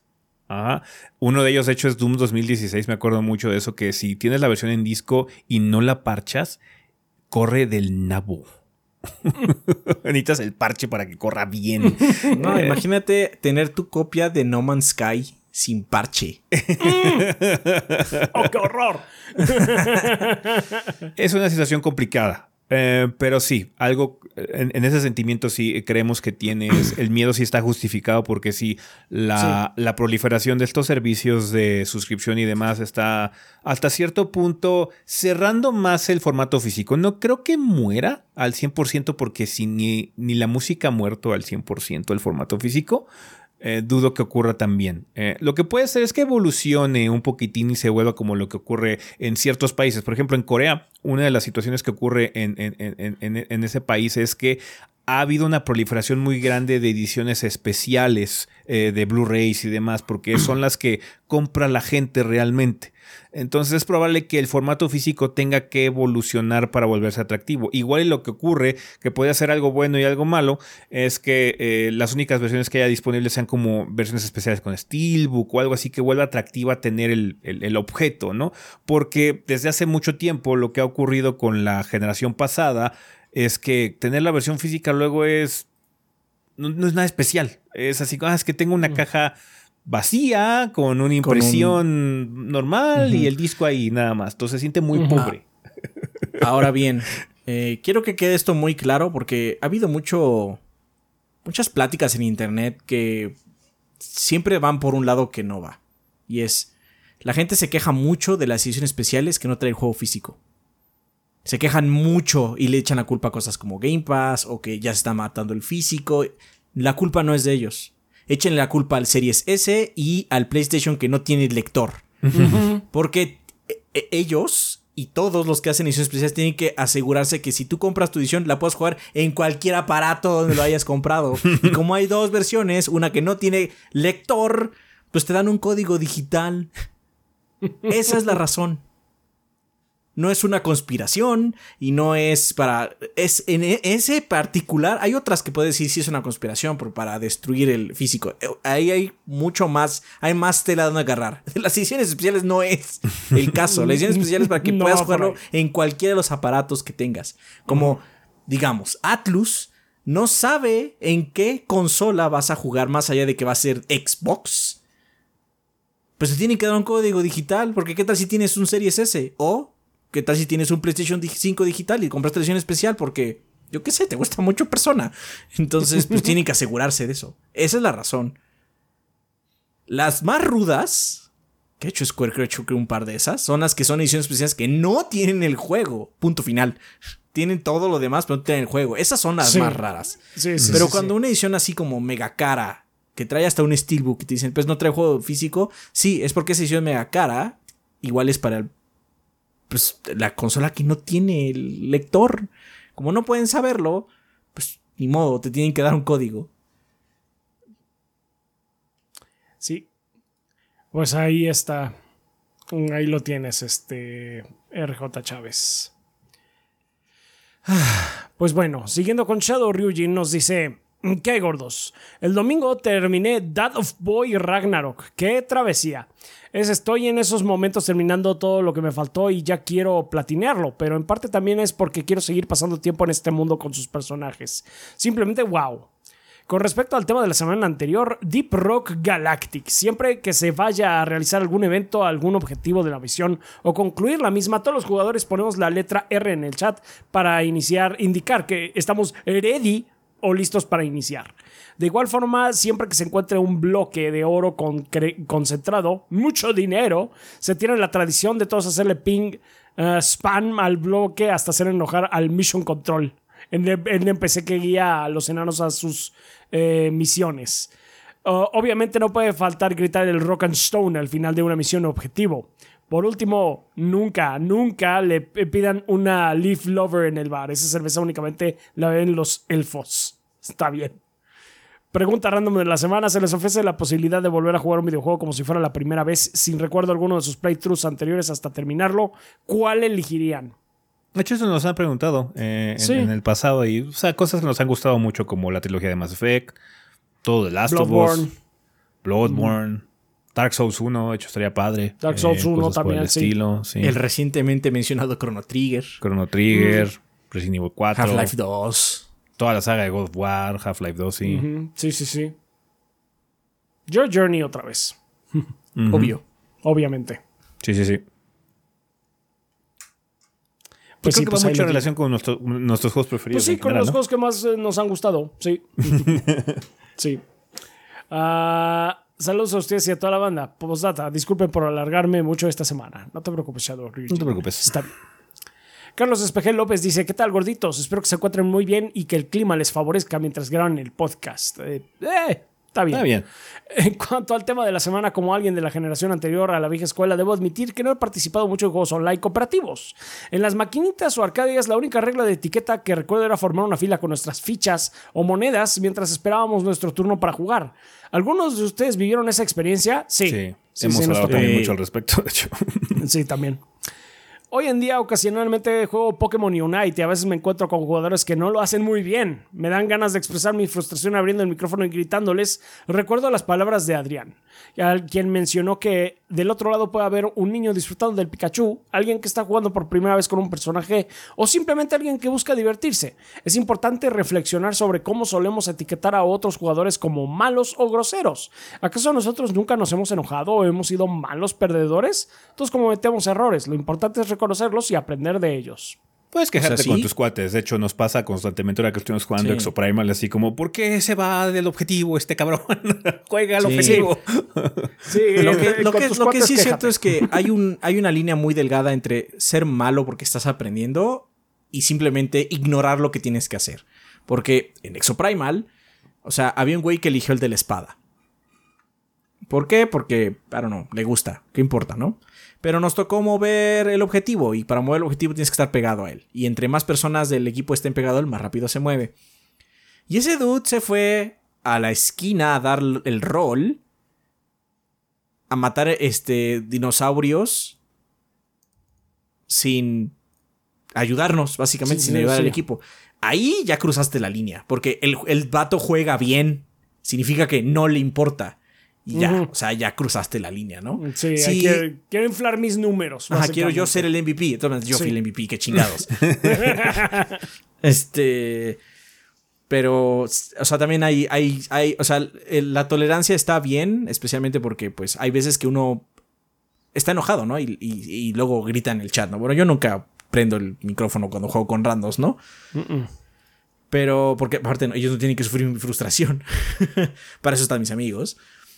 Pero, este, sí, hay, un límite también de tolerar cosas, porque ese dude no estaba jugando en equipo. Y Overwatch es el mejor ejemplo de eso. Overwatch nadie juega al objetivo y así como, porque, o sea, el juego te lo explica muchas veces. Eres nivel 92. Deberías saber mover el payload. Deberías saber. Y es frustrante cuando la gente no hace los objetivos.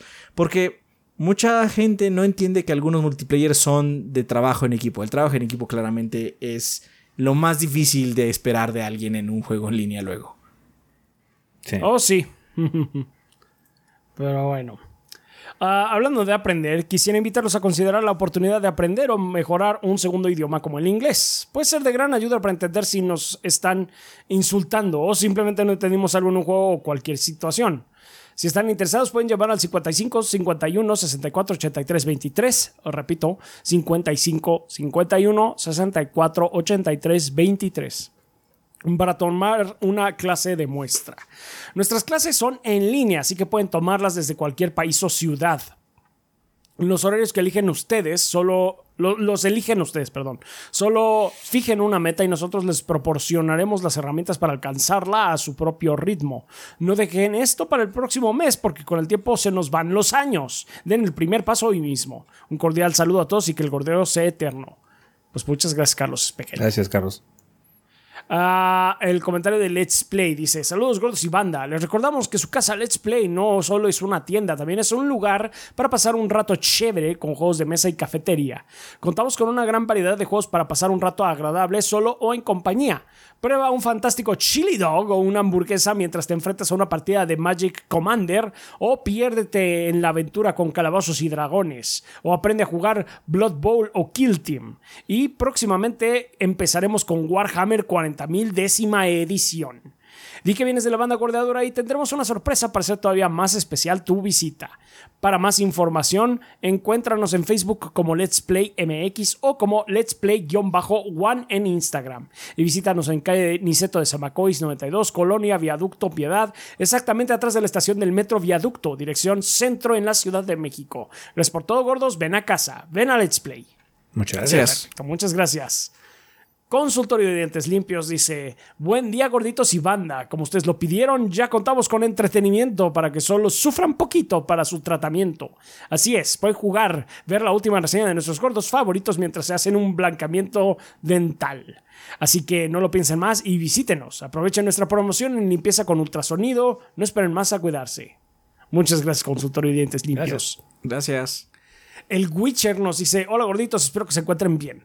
Aquí con la fiebre de Final Fantasy, en lo que consigo mi Play 5 para jugar el Final Fantasy XVI, estoy pasando algunos otros títulos de la franquicia que no terminé en su momento. Es el caso del Final Fantasy X, el favorito de Adrián. Uh. Recuerdo que cuando lo jugué en el PlayStation 2 pensé que era lo más avanzado gráficamente que había visto en mi vida. Y creo que sí lo fue en su momento. Sí, sí, eran las cosas En su momento se veía súper bien, sí se veía muy bien. Eh, pregunta, por lo que les he escuchado, Final Fantasy XIII no fue tan bueno. Yo lo empecé a jugar ni me pareció malo, pero lo dejé al tiempo. ¿Por qué creen que Square aún no ha sacado las ediciones en digital para nuevas generaciones de esos juegos? Porque obviamente no sea tan bueno, no los va a tener. Porque obviamente que no sea tan bueno, no los va a detener. Por el trabajo que implica. Eh, em, ha de ser un poquito pesado más que nada, porque como es una trilogía, yo creo que tienen que sacar la trilogía entera eh, de Sí, toda junta. No dejarla a Eso medias. yo creo que están esperándose a que ya exista nostalgia sobre él. Sí, yo creo también que todavía no es el momento. Ojalá Pero nunca pronto, llegue ese Adrián, momento. pronto. No, cállate. Va a llegar, va a llegar. cállate la boca. You know it. Está bien. Uh, otra pregunta. ¿Qué les ha parecido la serie de El Witcher y Henry Cavill como Geralt? A mí se me, me ha gustado bastante, aunque la primera temporada sí fue un poco enredada y también me gusta que, aunque está medianamente inspirada en los libros, el Henry le buscó un tono de voz medio parecido al de los juegos. Me gustó mucho también el personaje de Jaskier o el Rimas, aquí entre amigos. Eh, saludos gorditos, se despide su amigo el Magias. Las dos temporadas que he visto, me la primera temporada. He visto la primera y la segunda y las dos me gustaron. No he visto la tercera, me ha dado como huevo empezar, porque también pasa lo mismo, ¿no? Cuando te enteras, es que es la última de Henry Cavill y después vamos a echar todo por el traste y la borda, así como, ah, entonces ¿para qué? ¿Para qué me molesto? Entonces, ¿para qué, para qué me espero? Digo, ¿para Sí. qué me gasto? ¿Para qué me Sí. gasto? Ujú. Hay Ah, mucho eso. me gustaron. Están bien. Sí, me divertí mucho viendo el Witcher 1 y 2. Ya No sé, la tercera igual y la veré eventualmente, pero ahorita no, no se me antoja. Pues sí, ya veremos más adelante.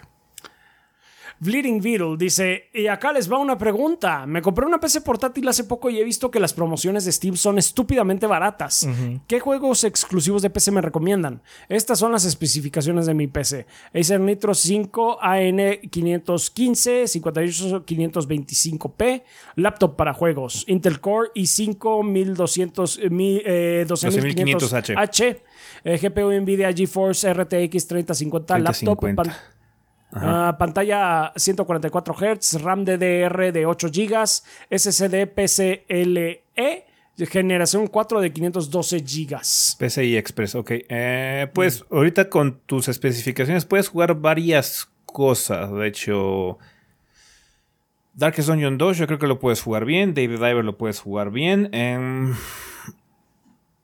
igual y algunos de los ports de Sony eh, puedes encontrarlos, pero como quieres este, exclusivos, un Civilization, cosas como Surviving Mars, cosas como, bueno, ah, no es exclusivo, pero Hades, puedes jugarlo ahí también.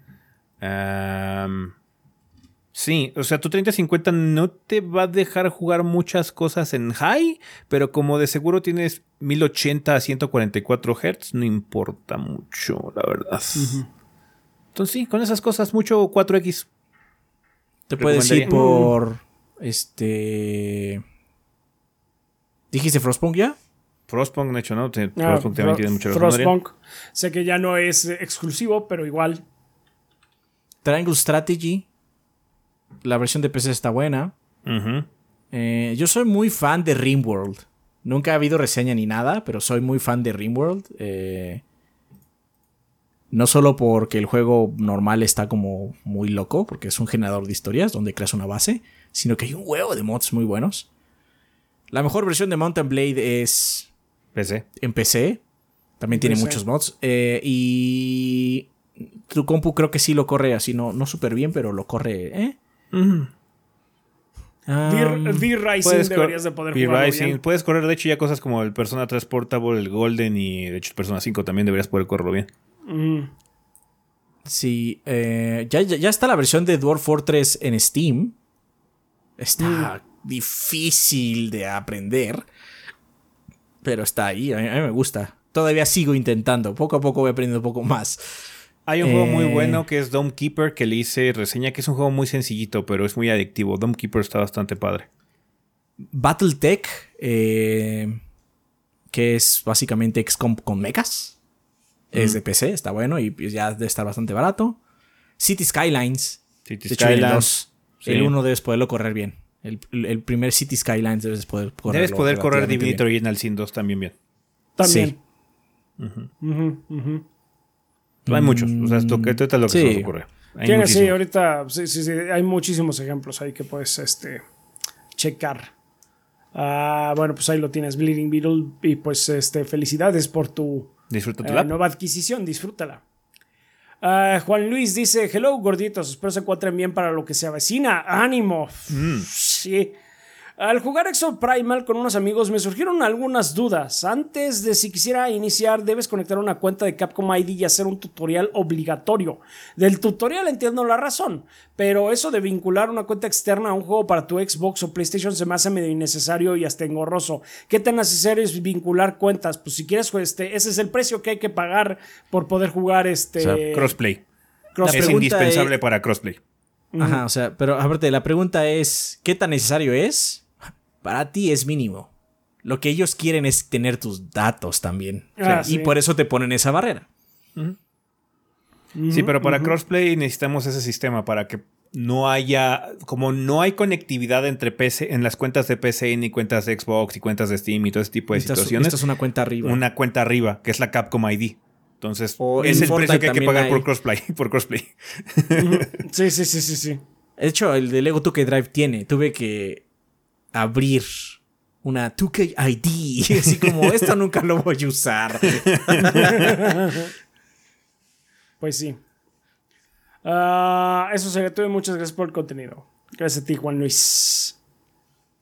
Murimao dice: Hola gorditos, por fin me acordé de mandar mensaje, lo cual espero se haga costumbre porque traigo promoción desvergonzada. Hace un par de meses me inicié en un nuevo y caro hobby, Magic the Gathering. Es caro, No sí. lloren por mí, ya estoy muerto. Y el fin de semana pasado fue el evento de Command Fest en el WTC a la par de la Mega XP a la que Adrián lamentó no poder ir. Al final no supimos si No, asistió no fui. o no. No, no No, pudo no, ir. no, no. Simplemente no pude ir porque no fui. Sí. Y aunque me divertí como enano al ser un novato con decks básicos, fui vapuleado hasta por una niña de 11 años con un mazo de dragones. Chale. En fin, es por eso que iré a mi tienda favorita de Nest Hobbies, ubicada en Valle Dorado, en la hermana república de Tlanepantla, donde siempre hay un staff atento y amable que juega contigo, explica las mecánicas, te ofrecen deliciosas bebidas y asesoría a la hora de armar tus decks y donde he comprado todas mis cartas en su amplio repertorio de Magic. También tienen partidas de D&D, eh, diferentes juegos de mesa como el de Street Fighter, y otros juegos de cartas como Digimon. Así que ya saben, bandas, si viven en el norte y buscan dónde jugar de Nest Hobbies, es la opción. Síganos en Facebook e Instagram. La obligada pregunta es, ¿cuál es su juego de confort actual? Eh, ¿Siempre es el mismo? El mío es Stardew Valley, pero lo he combinado con Coffee Talk y otros como City Skylines y similares. Un saludo y que el gordeo sea eterno. Varía. No, yo voy cambiando. Yo voy cambiando. Va sí. Yo un Por tiempo mucho fue tiempo- Destiny, hace muchos años. Por mucho tiempo fue Final 14, ahorita no he podido Final jugar 14. por falta de tiempo. Sí. Ahorita es Fue- Rimworld. Para mí es Rimworld. Creo que mío ahorita es Street Fighter. Sí, ahorita podría ser Street Fighter. Street Fighter 6. Este. Sí, pues eso es ahorita. Sí, esos son Este- ahorita. Va, va- va a cambiar, eventualmente voy a va dejar variando, Street Fighter. va variando. por- Igual y voy a regresar a V-Racing cuando tenga oportunidad porque estoy interesado en la nueva actualización. Nueva de mayo. No has sacado versión bueno. 1.0, ¿verdad? No, no han sacado versión 1.0, ya se están tardando, pero bueno. Yo siento que ese juego ya está como que muy completo como para que le saquen una versión 1.0. I wouldn't mind, pero bueno. Si el City Skyline 2 está muy bueno, yo creo que se convertirá en mi juego de confort. Porque el 1 lo jugué mucho en vacaciones, en algunas vacaciones. Eh, iba a estar en Game Pass. Hasta en Game Pass, sí. Mm. Ah, pues muy bien. Eh, muchísimas gracias, este Mugrimau. Iván Delgado Bravo nos dice: Hola gorditos y banda, ¿cómo están? Espero que muy bien. Pasando a saludar después de un par de semanas de no hacerlo. Dato, pregunta random, algo largo. ¿Les gusta o han escuchado o conocen el género de música ambiental llamado Dungeon Synth? Yo soy. No lo conozco. Eh, yo soy un gran amante de este subgénero del black metal, puesto que es solo ambiental creado, como su nombre lo indica, por sintetizadores y teclados en su mayoría, que te invita a imaginar que te encuentras en un calabozo de algún castillo abandonado, en alguna época prehistórica o en la antesala de alguna gran batalla épica. Yo escucho mucho esta música para las horas de lectura eh, que le dedico a las sagas de fantasía épica que me encantan. Muchos proyectos y álbumes de este estilo de música han sido inspirados por soundtrack de videojuegos de antaño, sobre todo de los de la época del SNES, como Chrono Trigger, Final Fantasy, Castlevania o los Zelda previos al N64. Si les gustan los soundtracks de alguno de estos juegos, puede ser que les guste algún trabajo de Dungeon Synth. Eh, pues lo checaré. A ver qué tal. Aquí les dejo algunos proyectos que me encantan y les recomiendo si les interesa. Questmaster, Hole Dweller, Depressive Silence, Pauldron, Blood Tower, Bespin Moons, entre otros muchísimos más. Ah, de hecho sí he escuchado Blood Tower. No sabía que se llamaba el género. Ah, bueno, ok. Dungeon Seed, ok. Está bien, sí. Está bien. Gracias por las recomendaciones. Espero no haberlos molestado con un saludo tan largo, gorditos, y les deseo lo mejor a ustedes y a toda la banda. Un abrazo. Eh, postdata, época navideña e invierno u otoño y Halloween. Ah, época navideña e invierno u otoño y Halloween. Invierno porque son vacaciones. Sí, vacaciones. De hecho. De hecho, por eso, nada más ese edge, diría yo. Me gusta también Ah, mucho. aparte yo no soy mucho de spoopy, entonces Halloween Ah, el- y eso. A mí me, me gusta hacer ofrenda, de hecho. Aquí en casa hacemos. Sí. Aquí en Pero, casa también o hacemos sea, ofrenda. así como Halloween, Halloween, yo no, no hago Halloween ni siquiera. la ofrenda la hacemos, este, para recordar. Y ya, o sea, no, no estoy diciendo, uy, ya, ya viene la época spoopy. no, para mí no es como algo. Ah, el pupi. Pero pues sí. Ah, pues ahí lo tienes. Muchísimas gracias, Iván Delgado Bravo. Selmonelo nos dice, hola gorditos y algún posible invitado, ¿cómo están? Participando en el tema de la semana durante el periodo entre terminar la universidad y buscar chamba, tuve muchísimo tiempo libre y cometí uno de los peores errores de mi vida, entrarle al puerquísimo League of Legends. La comunidad de LOL es famosa por ser una de las cosas más tóxicas y genuinamente groseras que hay por ahí. Una vez un asqueroso me deseó la muerte a mí y a mis Oh, wow. familiares porque hice mal una jugada y lo único que pude hacer en ese entonces fue reírme fuerte por su profunda inmadurez. Por eso decidí siempre ser cortés al principio, durante y al final de cada partida. Nunca dejar de felicitar a mi equipo y el equipo contrario sin importar el resultado. En varias ocasiones me llegaron a decir que nunca habían visto a una Ash tan amable y que genuinamente me deseaban que me fuera del juego para no cambiar mi personalidad. Hice dos grandes amigos por el juego, pero me llevé como enseñanza que ser amable y respetar y no dejarte llevar por la frustración vale mucho más que tener un top, que ser top 500 en cualquier cosa. Ya que al final de cuentas la gente no te recuerda por ser vergas en un juego, sino por ser mierda en la vida real. ¿Ustedes qué piensan sobre las personas que se toman demasiado en serio un juego que hasta pierden el control de sus acciones o palabras? ¿Hasta cuándo es aceptable perder el control por un juego y qué hacen ustedes para evitar estresarse para no perder Nunca es el aceptable control? perder el control por un juego. No por un juego, no. Es lo que les dije. De hecho, cuando estuvimos, cuando hice eh, el último stream que hice yo solo de Street Fighter 6, estuvimos platicando un poquitín al respecto, porque pues obviamente sale mucho la plática de gente que, bueno, es que yo me pongo muy nervioso, bla, bla, bla. Es que creo que es un problema de mentalidad cuando uno juega al competitivo y espera, es, es parte de la naturaleza humana, espera la victoria y la quiere, la, ans- la ansía, ¿no? Porque es como que la satisfacción de tenerla, pero lo que hay que aprender y cuando uno juega mucho estas cosas y después de un rato te das cuenta de que lo importante tiene que ser divertirte. A final de cuentas, la gente se le olvida que está jugando un juego para divertirse al final de cuentas. Incluso los profesionales y eso en teoría deberían seguir jugando porque les apasiona y los divierte, los llena de alguna forma, ¿no? Eh, encuentran divertido lo que hacen. Pero sí, los que se trauman y quieren ser el número uno y bla, bla, bla, y eh, ofenden y se estresan y gritan, y, eh, ya, ya perdieron. O sea, quizás en el juego lleguen a ganar, pero en la vida ya perdieron, bien cabrón. También puede ser que estén pasando por algo en su vida y lo reflejen en el juego. Los demás no deberemos sufrir sus pendejadas, Sí. pero eh, igual y es eso. Y si tú sufres de eso, chécate. Igual y es por otra cosa. Porque, Sí, o sea, aceptémoslo, League of Legends no es nada importante. Más que para un sector muy pequeño donde se vuelven profesionales. League of Legends realmente en, la, en, en el, en el gran esquema de las cosas no es muy importante. Sí, no. Entonces. Cuando algo este, te gusta, hasta divertir, hasta perder es divertido. Puedes aprender de algo de la Puedes de aprender algo, es Puedes como, aprender. güey, me dieron una arrastrada, pero cabrona, o sea, igual, igual, ya, fue algo, Ahora- fue realmente algo. Así. Ahora bien, dicho esto también, también somos humanos y también, o sea, está, es entendible si te frustras mucho porque esperabas ganar eh, con todas tus, eh, tus, eh, tus ganas, vala- valga la redundancia, y pues no se te hizo, sí puede haber un momento de frustración. En primera, eh, yo lo que te diría es, este, si te quieres desquitar con alguien, desquítate nada más con, con el juego. Grítale al personaje, no le grites a la persona.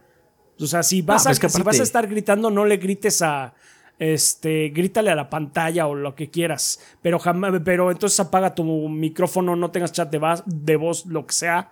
Este, Yo digo que ya cuando estás llegando a ese punto es que sí, es que también, o sea, o sea, es que si, es que también ya le vas a gritar a la pantalla, deja de jugar. Eh, ah, no, es que aparte, o sea, una cosa es frustrarte. Todos nos hemos frustrado cuando mm. perdemos una en Extra Primal. Fue así como, ah, esta la debemos haber ganado, ¿no? Y te, te enojas. Es la diferencia. I don't like that game. Y, otra cosa, y otra cosa es desearle la muerte a alguien y su familia. o sea, ese ya es como, güey. Es... Ese, ese güey, tienes pedos, tienes pedos, O sea, ahí ya, ya, es este, sí, una. Estamos hablando de un peldaño más arriba. Muy, Pero yo pues, digo que una escalera completa más arriba, porque no mames. Un piso entero.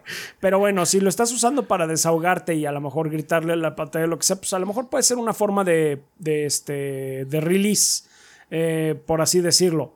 Pero sí, si ya estás empezando a, a, tener ese tipo de, de, pensamientos tan agresivos, mejor párale. Respira, date, un, date una vuelta. No, este, checa por qué es eso. ¿Por qué estás deseando la muerte a alguien por algo tan ridículo como League of Legends? Puede ser que algo estés proyectando ahí. Y quién, sabe, quién sabe qué sea. Pero sí, este, o sea, puedo entender que, lo, que usen los juegos como para, para tu vent. Pero, y, yo, yo estoy de acuerdo con eso siempre y cuando no estés lastimando a otra persona. Ni, ni en el juego ni en ningún otro lado. Entonces, sí, este, te digo, yo, yo, yo, si quieres gritarle a la pantalla, ok. Nada más que si ve por qué. No, aparte, este. O sea, porque puedes tener mal día. Sí. Pero si es constante, también es así como. Hay, hay, hay algo. un problema de, manejo de ira. No, aparte, no, puede ser. o puede ser este, cualquier otra cosa. Tu trabajo no, te gusta mucho y está muy, muy, muy de la fregada. Eso también puede ser. O sea, hay una circunstancia en la vida donde te puede llevar a eso, indudablemente. Pero. Pues también llegar a esos niveles de frustración en el juego es, es malo. También. Y bueno, ya, o sea, lo que le hicieron a este, a este chico otro nivel. Eso de, otro nivel. Sí, ¿eh? eso de que ojalá te mueras tú y toda tu familia es de, dude. ¿Qué, qué, qué? ¿Qué es esto? ¿Qué es esto? ¿Qué estamos haciendo? Está bueno. Por suerte, hasta, hasta eso no he tenido tantos encontronazos así. Sí, sí, sí me ha pasado, pero nada súper Sí me ha pasado una o dos veces, pero nada... Ah, sí desagradable, pero pues es así de que, ¿sabes que Ya ya me agregaron el día, I'm gonna stop playing. ya me voy, gracias. Sí, ya me voy, ya, gracias. Pero, bueno. Eh, continuando con el comentario, ¿ustedes qué piensan sobre las personas que se toman demasiado en serio un juego? Ah, bueno, pues esto ya. Ah, ¿Hasta cuándo es aceptable? Muchas gracias por todo lo que hacen. Son una fuente de admiración y ya saben, Adrián Besto Waifu, ese es el hombre y Rafael más, el pelón más sexy o como sea que vayan esos dichos. Está bien. Gracias. Muchas gracias. Belcirk nos dice, buenas gorditos, espero que el verano los esté tratando bien. En esta ocasión hago uso de mi posición de Lord Bombón para promocionar un canal de YouTube dedicado a la narración de casos criminales que arrancó hace poquito. La narradora de origen española tiene como nombre de usuario eh, arroba aracne, es A-R-A-K-N-N-E. Y los casos que ha narrado están bastante bien desarrollados. Si tienen gusto por temas de True Crime, es el canal que recomiendo. Que el gordeo sea eterno. Perfecto. Muchísimas gracias, Belcirc. Eh, también más nos patrocinan este mes, pero no nos dejan comentario. Eh, Robel Monterrosa Andrés Martínez, X Clan, Esteban Reina, Mikau ELT, Tonkotsu Bob, Elmo de Kaiser, Aladdin Sane, Dalamar 1976, Enrique Verdebete, Miguel Ángel de Riquer, Mr. Fly 21, Jonis Vergara, Guillermo Contreras, Kionashi, Tigre Negro, Mapachito Sarnoso, Diego Monroy Fraustro, Mario Montenegro, Obed, Eric Centeno, Bubble Gomers, Pedro Alberto Ramírez Arciniega, Eric Heredia Olea, Percival Álvarez, Aarón Álvarez, Gazde, Mugiwara no Cronos, Hideki, Ruiz Saiko, Armando Sanser, Denis Flores, Nefog, Esvin Zamora, Pablo Manuel Valenzuela Ochoa, Carótido y Esteban Meneses. Muchas gracias a todos nuestros Lord Bombones que se aseguran que tanto Adrián como yo podamos vivir de esto del gordeo. Eh, con, mes con mes nos apoyan con eh, cantidades de 20 dólares o más. Se les agradece muchísimo. También les queremos agradecer a todos nuestros eh, Patreons que con cantidades con, esperamos manejables como es un dólar al, al mes o la equivalencia que en ese momento Patreon latino esté manejando. Sí, Patreon decida. También les agradecemos muchísimo. Es más o menos como invitarnos al mes a mí un café, un café y Adrián unos chocorroles o un gansito. Eh, también les agradecemos muchísimo todo su apoyo. Eh, también a la gente de YouTube, a los que nos están viendo en este momento que se está estrenando el podcast, eh, les mandamos un saludo desde el pasado. Esto ya fue grabado, no estamos en vivo. pero pues muchas gracias por estarnos viendo, siguiendo. Gracias si nos dejan un super gracias o un sticker o nos siguen. También nos ayudan muchísimo, banda. les agradecemos eso, ese apoyo también. Y a nuestros eh, seguidores en Twitch también les eh, damos mucho las gracias y pues eh, ahora sí que gracias por estar con nosotros esta semana en el casual de, de, ese que siguió avanzado con God of War Ragnarok, en nuestro stream de trabajo de Exoprimal, que pues es una cosa, ya habrá contenido, este, y también para el stream de Zelda y pues nada más esperamos que todo haya salido bien en el maratón de Mario, de Mario World, que pues ya tengo tus rufles, Adrián. También Venían con unos porque ¿Eh? Venían con unos chetos Flaming Hot. Ah, está bien, para, para, para, bajar un poco el horrible sabor, de esas madres. De esos bundles del súper en que nada más llegan y les ponen un Durex. Ten, te llevas unos chetos. Está bien, está bien. Disfruten eso porque yo no lo voy a hacer. Yo estoy, estoy pensando llevar un peperami nada más para, para contrastar completamente el sabor después de cagarme esa madre. No, bueno, está La coca te va a ayudar, bro. Tampoco seas tan dramas. es una bolsa entera, es una bolsa entera. Oh my God. mío me voy a morir, mamá, me voy a morir. Che, es parte, es parte del, es parte del juego. Si También decirte que es un drama, Adrián. Sí, no mames. O sea, esas cosas nada más saben mal. Yo tuve que tomar veneno prácticamente. Pero bueno, pues ojalá se la pasen bien. Gracias por vernos también en Twitch, banda. Y pues muchas gracias por eh, pues todos los que nos ven, nos siguen y comparten nuestro contenido. Nos ayudan también muchísimo. Ya saben que ustedes son la sangre del proyecto. Y pues eh, gracias a ustedes es que seguimos por aquí. Así es, banda. Muchísimas gracias. Vale, pues vamos a pasar a la sección de comunidad como tal, la de preguntas. Ya saben que tienen varios caminos que pueden seguir para dejarnos sus interrogantes. Una de ellas es dejar eh, su pregunta en forma de comentario aquí abajito en el video de YouTube. Nada más les pedimos que coloquen la palabra pregunta al inicio para que sepamos que viene dirigida a esta parte del programa. Pueden hacer lo mismo en la página en 3g.com.mx o en el servidor de Discord hay una sala específica para preguntas del podcast. Nuestro servidor de Discord es discord.gg diagonal 3 gordos B. Cualquier persona puede hacer uso de esas salas, tanto para el tema de la semana de la vida después del podcast como para esta sección de preguntas. Es completamente gratis. Lo único que tienen que hacer es unirse al servidor. Vale, preguntas como cuáles, como la de Master Charles de Discord que dice, hola gordos, quisiera preguntarles lo siguiente. A raíz de la salida del nuevo Street Fighter y próximamente el reboot de Mortal Kombat, he estado pensando durante este tiempo en aquellas franquicias de juegos de peleas que han quedado olvidadas en la última década, y hay una en específico que recuerdo con mucho cariño y es Killer Instinct. ¿Cuál es su opinión de esta saga y creen que pueda revivir en algún momento? Gracias por leerme, gorditos.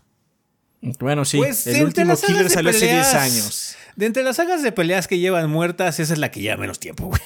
Sí, Killer Instinct, el, último salió en 2013. Ah, pero bueno, si quieres más, pregúntale a Microsoft. Sí.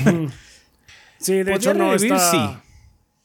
Sí, podría revivir. Es una posibilidad. No lo llamaría probable todavía, pero sí es posible que, que regrese Killer Instinct. Sobre todo con este boom que estamos teniendo otra vez, gracias a Street Fighter 6. Vamos a ver qué, qué se da a partir de eso. O sea, pasan muchas pendejadas y muchas esas las causa Capcom con sus propias pendejadas, pero Street Fighter generalmente son los que vienen a arreglar el pedo. y ahorita Street Fighter pues arregló mucho el pedo y generó mucha Arreglando emoción.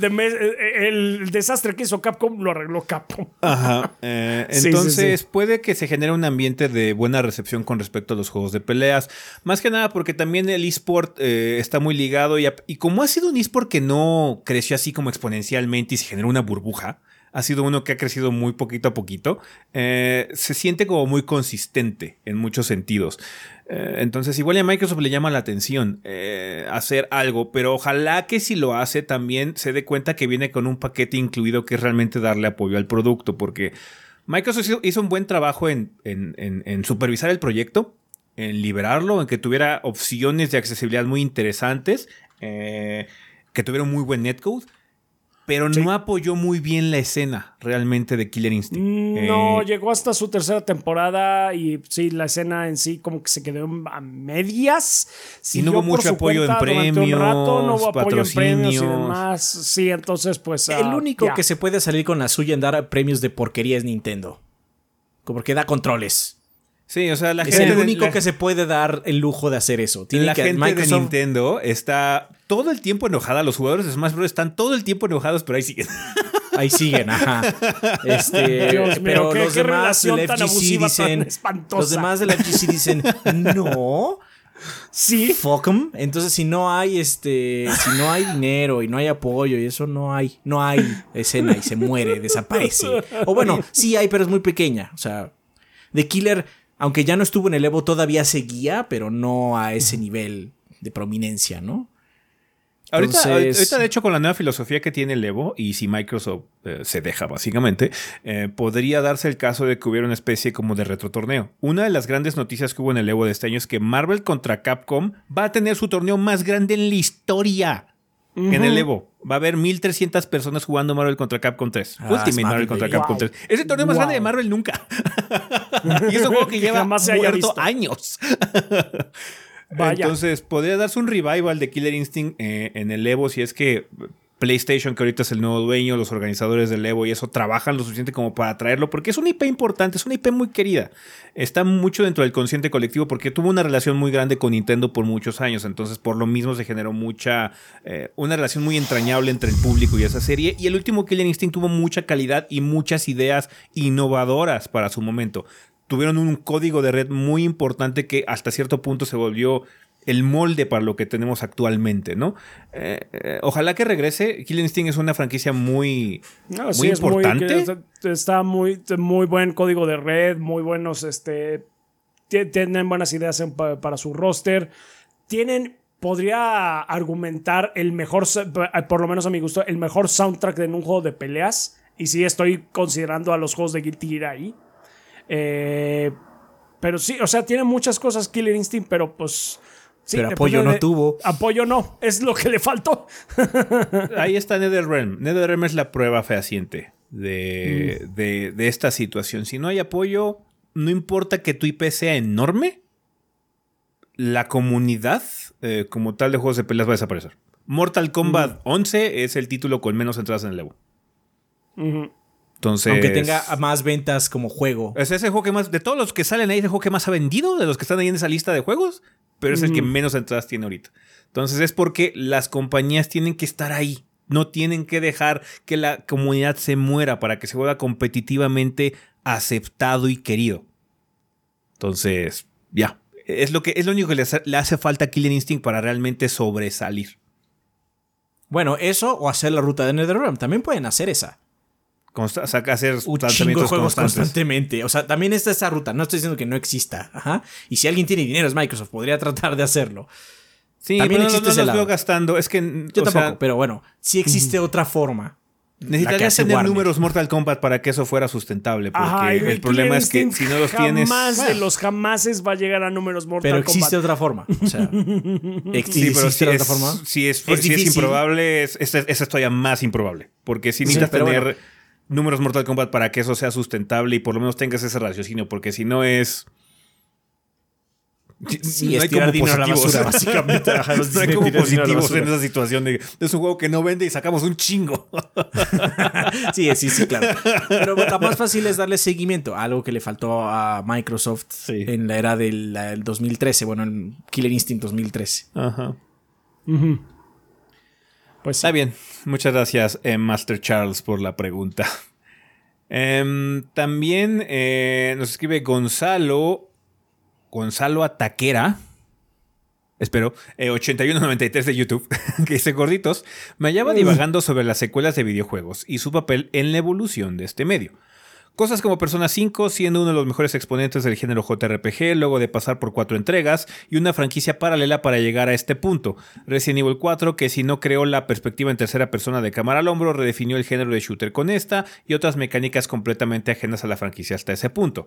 Mi pregunta para ustedes es, ¿qué opinan de las secuelas y su amplia gama de consecuencias en los videojuegos? Dado que en otros medios las secuelas tienden a ser mala idea, me pareció pertinente preguntar qué opinan de su efecto en la industria más allá de usarse como palanca publicitaria un saludo y perdón por extenderme tanto. O sea, las, secuelas son mala idea cuando, la, cuando se desaprovecha el concepto como tal. En otros, o sea, en libros, las secuelas de hecho son muy redituables y luego son, esperadas, ni siquiera son redituables. Una de las más grandes secuelas de todos los tiempos es El Señor de los Anillos te puedo decir. o sea, aparte, o sea, no estoy completamente de acuerdo con que, dado que en otros medios secuelas tienen a ser mala idea, mala idea para quién, porque las secuelas son las películas que más se ven. Son las que más dinero dan. además, sí, sí existen varios casos sonados de secuelas que han probado construir sobre su, este, su predecesor y ser mejores películas en general. O sea, está el Imperio contraataca. La mejor película de Star Wars, punto. Sí, punto final. Terminator 2, que de hecho Terminator, 2, va un poquito sobre esa situación. Terminator 2 fue no solo una secuela, sino fue muy revolucionaria para su momento. Sí, sí lo fue. Aliens. Aliens, mucha influencia en el cine. Aunque sí, luego lo que ocurre mucho es que en otras industrias, aunque también en los videojuegos ocurre. ¿eh? También en los videojuegos. Es, que la primera entrega suele ser la más revolucionaria, ¿no? Cosas que cambian mucho la industria, como por ejemplo Matrix en su momento, pues fue una IP completamente nueva, fue una idea muy fresca para su momento, que luego la industria del cine y los videojuegos y en todos lados se encargó de matar el chiste, pero así es la naturaleza general de, la industria del entretenimiento. En general. Assassin's Creed 28 o en el que vayamos. O sea, Valhalla qué. La neta. La neta, Valhalla qué, ¿no? Estamos, estamos añorando que el Mirage traiga como los viejos tiempos. Y bien podría no ser así, ¿no? Sí. Eh, o sea, hasta el día de hoy sigue siendo una broma que COD es el mismo juego cada año con año. Aún así son súper editables. Y aún así son súper editables. El problema es que los casos que muestras eh, siempre son asteriscos de otras cosas. La industria en libros, en películas y en juegos suele vender mucho las secuelas. Punto final. Y no sé, tu aseveración de persona me parece errada.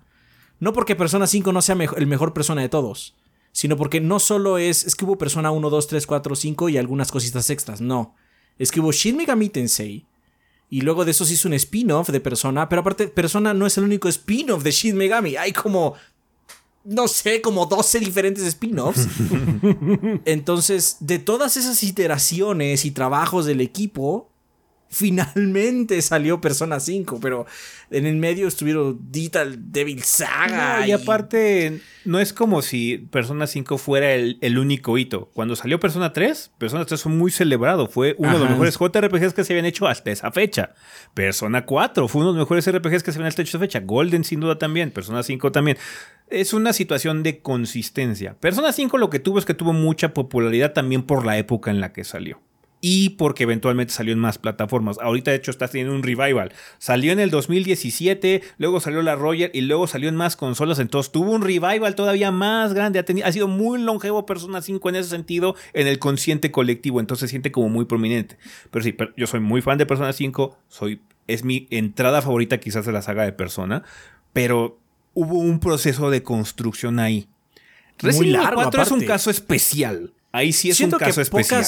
Siento que pocas franquicias son consistentemente buenas en ese sentido. Resident, o sea, a mucha gente no le gusta el 5, fine, lo que sea, a mí me gusta, ajá, y aún así te puedo decir que es un juego de calidad.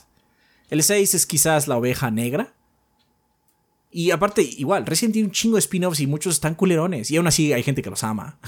Es que este es el mejor Resident y es un Resident así como re horrible. No, pero la, perspectiva es que Resident Evil 4, por ejemplo, lo que pone es que Resident Evil 4 sí es un caso especial porque sí fue un cambio muy dramático. De hecho, fue similar a lo que ocurrió con God of War en ese momento o con Zelda con Breath of the Wild. Fue un cambio muy radical para refrescar algo que ya se estaba volviendo muy monótono precisamente porque hubo mucha secuelitis Ajá. Resident Evil en ese momento hasta Código Verónica se sentía ya muy familiar, muy similar, estaba cansando la fórmula, entonces, ¿sabes qué? Necesitamos hacer algo. Y no quedó, y no quedó, pues el proceso de desarrollo de Resident Evil 4 fue un desmadre, salieron dos IPs extras de, ese desarrollo que fue Nimushi y Devil May Cry. Y al final salió Resident Evil 4. Entonces es un caso muy especial porque se necesitaba revigorizar. Podría darse el caso con Persona 6. De hecho, Persona 6 no va a estar hecho por Hashino, que es el director de Persona 5 y Persona 4 y Persona 3. Hashino está haciendo el, el Metafor Fantasio. Ese va a ser como su nuevo Persona. Persona 6 va a ser un cambio para la franquicia. Podría ser el Resident Evil 4 de Persona como lo fue Persona 3, porque de hecho Persona 3 fue el Resident Evil 4 de Persona. Em, que llega a cada cierto punto cuando hay cierta fatiga. ¿Qué fue lo que pasó con God of War? Salió el Ascension está bueno, tiene calidad, pero pues ya chole, ¿no? Y salió God of War 2018 y God of War 2018 fue muy celebrado precisamente porque fue un cambio muy radical y presentó nuevas ideas, nuevas perspectivas para el público y el estado del público en esa época. En esa época ya necesitábamos algo diferente, ya necesitábamos revigorizarlo de alguna forma. Y esa es la oportunidad que sí, hay con cuero. Las secuelas tienen esa oportunidad, pero no todas las secuelas. Hay muchas secuelas que construyen ya sobre lo ya hecho. Esos cambios radicales, esos parteaguas, no ocurren todo el tiempo. Ah, aparte, también está. Pues es que hay, asteriscos, porque. ¿Cuántas franquicias no murieron por sequelitis en la era del Play 2? ¿Cuántas no murieron? Algunas, las, que, las mejores sobrevivieron. Pero, o sea, Twisted Metal no es nada hoy en día, ¿eh? Y hubo como un chingo de Twisted Metal. Va a ser serie TV, güey, que seguro va a estar no mames, qué importante. Este. Pero, o sea, también hay muchas franquicias que se quedaron atrás porque secuelitis. Es más, te puedo decir una, una, una empresa que murió por secuelitis, THQ. THQ hacía puras cosas o secuelas o puras cosas de licencia. Y llegó un punto que ya se les murió el negocio y ya. Entonces, o sea, sí, entiendo. Cuando una secuela es muy padre, sientes que va a revolucionar, porque a veces incluso lo hace. Pero muchas veces son alineaciones cósmicas, pura suerte, porque también hay que considerar otra cosa. No siempre los que hacen esas secuelas son las mismas personas que hicieron el juego original, porque estos juegos se tardan luego mucho, generaciones enteras. Y sabes que yo ya me retiré con permiso, ¿no? y otra persona llega y dice, ah, bueno, tenemos esta IP en la bóveda, ¿qué hay que hacer con ella, no? Y ya, este. si, hay una industria que tiene eh, cambio de personal constantemente es la de videojuegos. Sí, sí, sí, sí. Entonces, son casos. Hay, más bien lo que tienes que pensar es, hay juegos que se hicieron con mucho amor, con mucho trabajo y que se hicieron en el momento adecuado para que se sientan así. Y debido a que son muy prolíficas las secuelas, seguramente ese juego también sería una secuela. Algo que tienen las secuelas, por lo menos en el marco del AAA, es que Luego son las únicas oportunidades que da el AAA, más que nada los trajes dan la oportunidad de hacer algo nuevo, más que nada porque va asociado con un IP reconocible. Es más difícil que con esos presupuestos y demás se den oportunidades completamente alocadas.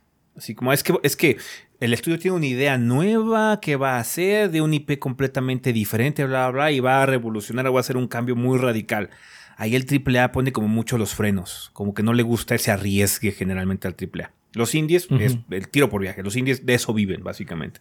Pero en el AAA es mucho más fácil que digas, ah, es que vamos a agarrar God of War, esta IP que tenemos, pero vamos a darle un giro muy interesante y vamos a hacer algo completamente diferente y vamos a reavivar el gusto por... Ahí como que vendes ese concepto, por lo menos el estudio lo sabe vender, se generan cosas importantes, ¿no? Eso si no eres Nintendo, ¿no? Que Nintendo constantemente cada cierto tiempo busca hacer algo similar con Zelda o con Mario, ¿no? Con sus IPs muy reconocibles, ¿no? Entonces, sí, en el AAA, las secuelas ayudan a escudar un poquito las ideas nuevas, eso sí también. Son muy necesarias para que eso ocurra en el marco de AAA.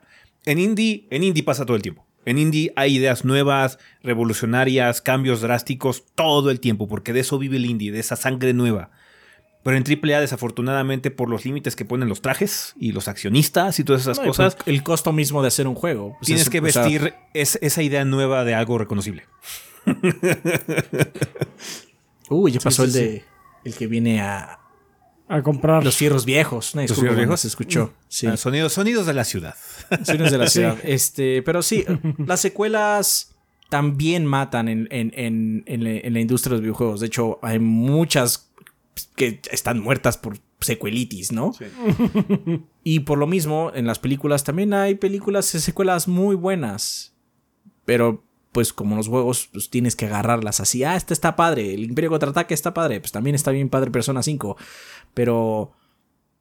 O sea, pocas son realmente tan consistentes. Muy, muy pocas. Luego, las secuelas lo que hacen es que son el verdadero juego inicial, como con Street Fighter. De hecho, como con Persona. sí. O sea, son así de. Me- se me hace increíble que esta IP exista, porque el primer juego fue horrible. Horrible, sí.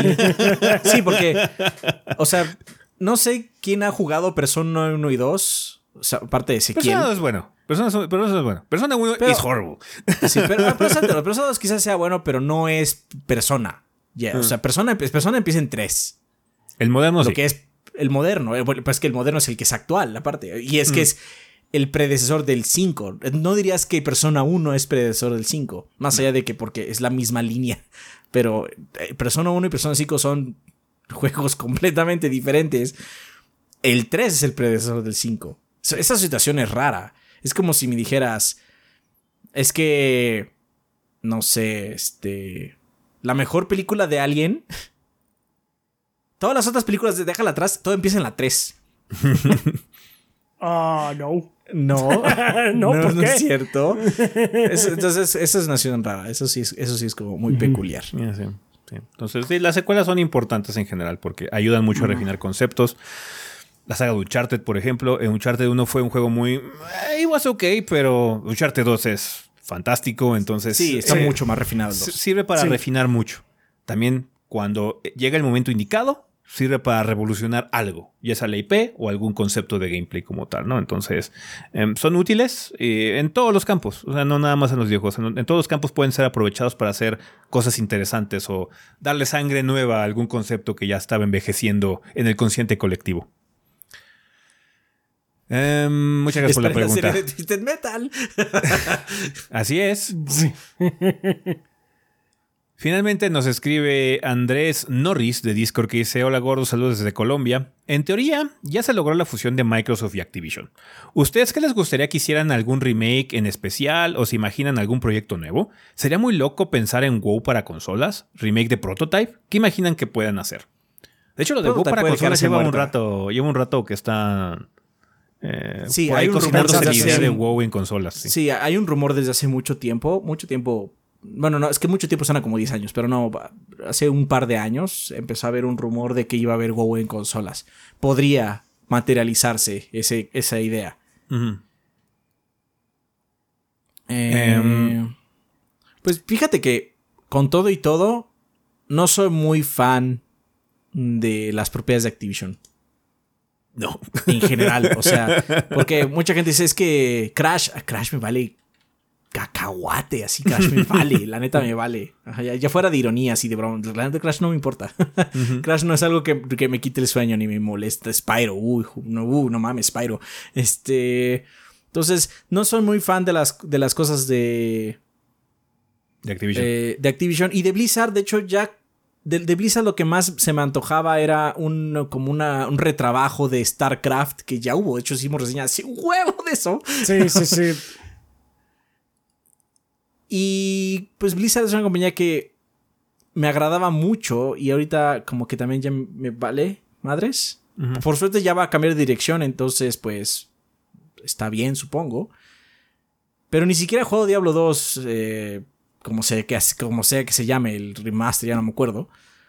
Porque ya, ya, para mí Blizzard ya se volvió otra compañía. Ah. Y creo que más allá de, más allá de las eh, muy malas prácticas de la compañía como tal, de ambas, ya el tiro de gracia para que me valiera cacahuate la compañía por completo es que ni siquiera ellos mismos respetan sus propiedades porque Warcraft 3 Reforged es porquería.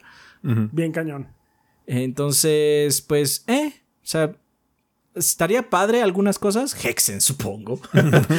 Sí, Ajá. supongo que estaría padre Hexen, pero sí. Ajá, pero- como bien dice Adriana, hay varias cosas que en general a mí sí me han hecho ya desencantarme mucho por todo, todas las cosas a las que le que tenía cariño yo también de, de Blizzard particularmente, porque de Activision estoy igual que ustedes, así como que ah, nunca realmente fui seguidor de nada de lo que te- tenía ni de Spyro, ni de Skylanders, ni de Tony Hawk, ni de... Te podría decir que. o sea, ¿Sabes qué me gustaría que, regresara? ¿Sabes qué me gustaría que regresara? De alguna forma, Guitar Hero.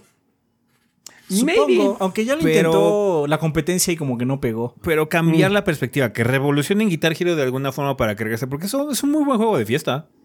Es un juego de Sí. fiesta, sí. O sea, yo juego, es que de aquí soy los, los juego- más juega los Call of Duty, pero tampoco, eh, o sea, está la broma entre la banda que soy el seguidor muy supremo y la verga, pero la neta casi no juego. O sea, juego muy esporádicamente. En este no juego ni proyecto- Warzone.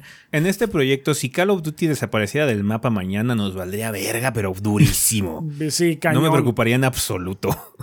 Sí, entonces, o sea, no, no estamos diciendo que no sea un juego importante, ni que No, y si, millones. usted, Ah, y si a ustedes Está les bien, gusta, está qué bien. bueno. No, de Sí, hecho, sí, sí, tengo entendido que. Warzone es muy divertido si entras en, el, en, en la mentalidad correcta, te puedes meter muy cabrón. Disfrútenlo, está chido. Ujú. Muy bien. No, pero no, no, no, no soy así como que digas, no mames, que Activision me encanta. No, nunca he sido muy seguidor. Ey, ey, igual y Microsoft hace el, el, el, el anti-PlayStation más duro. Y dice, nosotros sí queremos secuela de nuestro juego de, de From Software. Sekiro 2, perro. Verde, o sea. Pero bueno, Activision, Activision nada más tiene el trato de distribución de este lado del charco, de hecho. Entonces, no es 100% de ellos. Igual y Es- meten, lo- meten los push y ya. Pero, y- pero ah, lo que sí pueden hacer lanas, es meter dinero. Lo que sí pueden hacer es Sí. meter dinero, indudablemente. Eso estaría cabrón. Pero sí, o sea, yo, no, Em. yo no considero a Sekiro un juego de Activision porque mm, solo lo distribuyen en este lado. Lo- o sea, From lo distribuye ya. Es un juego de From Software por completo. Pero por eso te digo, o sea, que regrese Pitfall, güey. Necesito Pitfall más en mi vida. No sé. La neta, no tengo la menor idea. O sea, Ah, cosas Es que eh, así. sí, prototype me vale madres. sí. Ajá, y volviendo a, lo, a los de Blizzard, pues yo sí estoy bastante sentido, por así decir, O sea, con varias cosas. De, Me gustaría que, que hubiera un cambio de filosofía. Ahorita Microsoft, como está buscando mucho karma positivo, de hecho, estamos. Espe- espero que ya con Starfield arranquemos ya full on la Golden Age que hemos estado vaticinando desde hace como cinco años. Cinco años ya. Sí. Eh, pero ojalá que ya empiece. Y muchos de los juegos que está fomentando o poniendo en la puerta Microsoft se siente que son el tipo de juegos que son para eh, nosotros. ¿ah? Es cosas como Starfield, cosas como Ableweed o About, cosas como Fable. ¿ah? Que regrese esa filosofía que tenían los juegos de Blizzard de antes. Diablo 4 me ha costado mucho entrarle a Diablo 4 porque se siente muy... O sea, no, no niego que tiene su factor de diversión, pero se siente mucho como trabajo. Ah, no, no, Es no un hay... juego servicio hecho y Siento que el factor diversión de Diablo 4 está por los suelos. Ajá. No es un factor diversión, es un factor adicción. Que es una cosa muy diferente. La gente no jugó Diablo 2 por décadas o años y años porque tuviera Season Pass o porque tuviera opciones de monetización y cambios constantes de balanceo y cosas por el estilo. No. La gente jugó Diablo 2 porque era un juego de calidad, que tenía un sistema de progresión muy abierto, que tenía muchas cosas para jugarlo de la forma que tú querías dentro de los confines. Era un juego de habilidad y de planeación combinado en uno solo. Eso no es Diablo 4. A pesar de que estén tratando de decir que regresaron mucho a las raíces de Diablo, sí, estéticamente se ve muy similar, pero ahora que lo he jugado un poquitín, no se siente como eso que están tratando de, de- proveer. Me gustaría que con esta nueva filosofía que tiene Microsoft de hacer este tipo de proyectos como Pentiment o como Avowed o como Hellblade o como cosas que vienen que son muy para nosotros, se regrese a una filosofía netamente viejo Blizzard. Ajá, en ese sentido. Hay un potencial para que ocurra. Pero, ah, who knows, porque, o sea, el dinero habla y Blizzard ahorita, de hecho, justo acaba de pasar el billón de dólares de ganancias por primera vez en su historia gracias a Diablo 4. Eh, Y- mil millón. Sí, bueno, mil millones, perdón. Mm. Mil millones. Es que el billón en español es Sí, más sí, todavía. I know, I know. I know. Eh, mil millones. Eh, eh, en ese sentido, entonces, lo ves y te pones un poquito a pensar, ¿no? Eh, si, si este tipo de, de- de- de franquicias todavía son rescatables hasta cierto punto, si Diablo ya se fue al traste eh, en muchos sentidos, ¿no? Pero bueno, ahorita hay posibilidades de que ocurra. Entonces, eso es lo que me gustaría ver. Em, que, o sea, la promesa que tuvo Overwatch en su momento se llega a cumplir con Overwatch 2 o con un hipotético Overwatch 3 o con un hipotético Overwatch New Age o como sea que se llame, ¿no? Em, que Warcraft como franquicia de estrategia se reviva de alguna forma, ¿no? Eh, que StarCraft regrese sin tantos problemas y sin tanta mamada, ¿no? Eh, cosas por el estilo, porque sí, a final de cuentas, Activision en la época de Bobby Kotick fue, fue, fue- es una de las empresas que debió haber sido de las empresas más odiadas. Mucha gente detestaba EA cuando en realidad deberían detestar Activision. Sí. Ajá, entonces, no es que EA hiciera las cosas bien, EA hizo las cosas muy mal y también se lo ganó pulso, pero las que hacían las cosas peor era Activision. Y el problema es que tenía IPs muy grandes, eh, que pues des- desafortunadamente por la po- misma popularidad la gente se ahogaba o muchas de las opiniones negativas se ahogaban en ese, en ese mar de ventas, ¿no? Que por ejemplo tenía Call of Duty y demás. Se contagió mucho esa filosofía Blizzard y de hecho los peores años de Blizzard han sido la, la última década. Ajá. Entonces, esas son las pocas cosas positivas, eh, siento yo que pueden salir netamente positivas, así sin cuestionar que podrían salir positivas de esta adquisición, que se cambiara mucho la filosofía de este par de compañías que desafortunadamente han caído de la gracia, por lo menos aquí en este círculo, ¿no? Mucha gente está muy contenta con los productos y qué sé yo, con Warzone y demás, como dicen. Hay juegos para todos y cada quien tiene su perspectiva y, y cómo aprecia las cosas, pero siéndote sincero, Activision me importa tan poco precisamente por todas esas políticas que tiene y todo el estilo de juego Activision no me gusta. Ajá, porque siento que hay muy poco arte involucrado. La parte artística del desarrollo de videojuegos está muy por debajo en las prioridades de un juego Activision.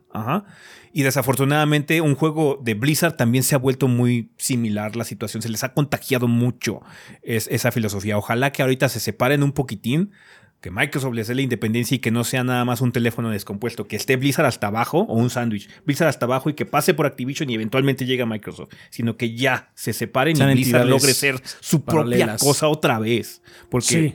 digo, Activision me importa un carajo, ninguna, ninguna pinche IP de Activision me importa. ¿ah? De Blizzard me importaban y ojalá que me vuelvan a importar en el futuro, porque ahorita sí, la verdad estoy de no. acuerdo. Entonces es eso, básicamente lo que me gustaría ver. Me gustaría ver un potencial Diablo 5 que sea realmente como más como Diablo 2. ¿Sabes qué? Es eso, y ese es el juego. Y va a haber una expansión y vamos a expandir la historia y eso. Y, el juego está hecho para que ustedes lo jueguen ad infinitum. Por la misma naturaleza del juego, no por una pinche zanahoria que les van a estar poniendo y haya seasons y la chingada y bla, bla, no. Se siente que el factor diversión es lo que menos le importa ahorita a juegos como Diablo 4. Entonces, ya. Es lo que me gustaría ver. Pero sí, de, de, de IPs, de Activision ninguna. La verdad me importa un carajo. No, sí, de- no. Digo, o sea, Blizzard, pero pues. Eh. Es un. eh, oja- ojalá suceda, pero tampoco me estoy. Se me está yendo el sueño si no llega a pasar. Ah, pero bueno, banda, muchísimas gracias por sus preguntas eh, de esta semana. Ojalá podamos contar con ellas para la siguiente. Eh, ahí se encargan Rafa y Adrián y el invitado que venga a llenar mi hueco de contestar la semana que te. Pero no dejen de dejar preguntas, por favor, porque sí va a haber episodio la semana que viene. ¿Va que va? Vale, pues bueno, con eso terminamos esta sección, banda. Así que vámonos a despedidas.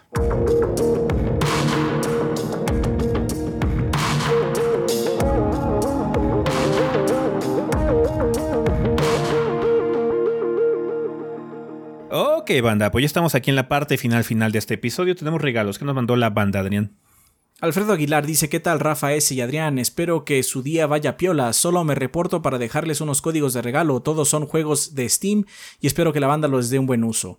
Es Slame Back from Hell, Apparition, The Town of Light, 12 is Better Than 6, Pixel Heroes, Bite of Magic, Lethal, eh, Lethal League Blaze, Battlestar Galactica Deadlock y Railway Empire. Saludos y gracias por todo su trabajo. Posdata, me tomé la libertad de hacer una imagen para que les sea más fácil subirlo a redes, pero si no la usan no hay problema. Muchas gracias, Alfredo.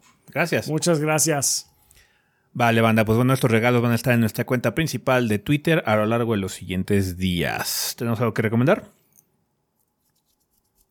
Mm. Aún no. No, es que luego, luego, de hecho, en la reseña digo que se espera una súper barata, o sea. no está malo, pero no es imperdible, entonces. Cuando esté súper barata. vale.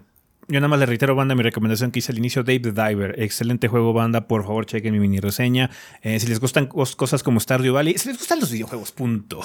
O sea, todos ustedes, banda, que les gusta los videojuegos, chequen la mini de David Diver, por favor. Puede ser un juego que les, que, les, que les llame la atención y se acaben divirtiendo mucho con él. Yo lo recomiendo bastante. Muy buen título.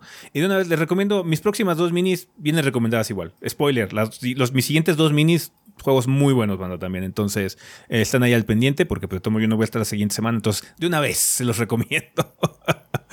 um, pero bueno, eh, muchísimas gracias por habernos acompañado durante un episodio más. Recuerden que tenemos redes sociales. Nos pueden encontrar en Facebook, Instagram y Threads como Tres Gordos B. Eh, también nos pueden encontrar en Twitter como TrichoBB. Si no, eh, también ahí en Twitter tenemos nuestras cuentas personales, que es Chovy el Rafa, Chovy Adrián, Chovy S, eh, Chovy Gris y Kid-BG, que de hecho esta semana fue el cumpleaños del Kid. Ahí felicítenlo en el Twitter. Así es, felicítenlo en el Kid. Eh, y pues sí, ahí pueden platicar con nosotros de forma directa si tienen alguna duda o algo por el estilo. muchas gracias a todos nuestros fans que apoyan este desmadre a través de Patreon. Es invaluable banda su apoyo. Con esto funcionamos. Ustedes son el combustible que hace que esta chingadera siga funcionando. Así que muchísimas gracias. También muchas gracias a toda la gente de Twitch. Ojalá que nos divirtamos mucho con el stream eh, del maratón. Ya lo veremos mañana, pero bueno, ustedes ya saben qué pedo. Eh, muchas gracias también a la gente que nos apoya a través de YouTube con las opciones de monetización. Un saludo aquí a los del chat. Y pues gracias a la gente que compra productos en la tienda también. También un saludo a toda la gente que escucha eh, la versión en audio de este programa a través de Spotify, Podbean, Apple Podcasts o demás. Muchísimas gracias por el apoyo, banda. Y pues chingón, con esto terminamos este episodio. Pensamiento final. Ojalá hayan disfrutado del maratón. Sí. Ojalá que haya, estado bueno haya salido todo bien. Ojalá haya salido todo bien. Perfecto. Pues muy bien. Muchísimas gracias por escucharnos esta semana, banda. Nosotros nos vamos. Bye. Bye. Bye.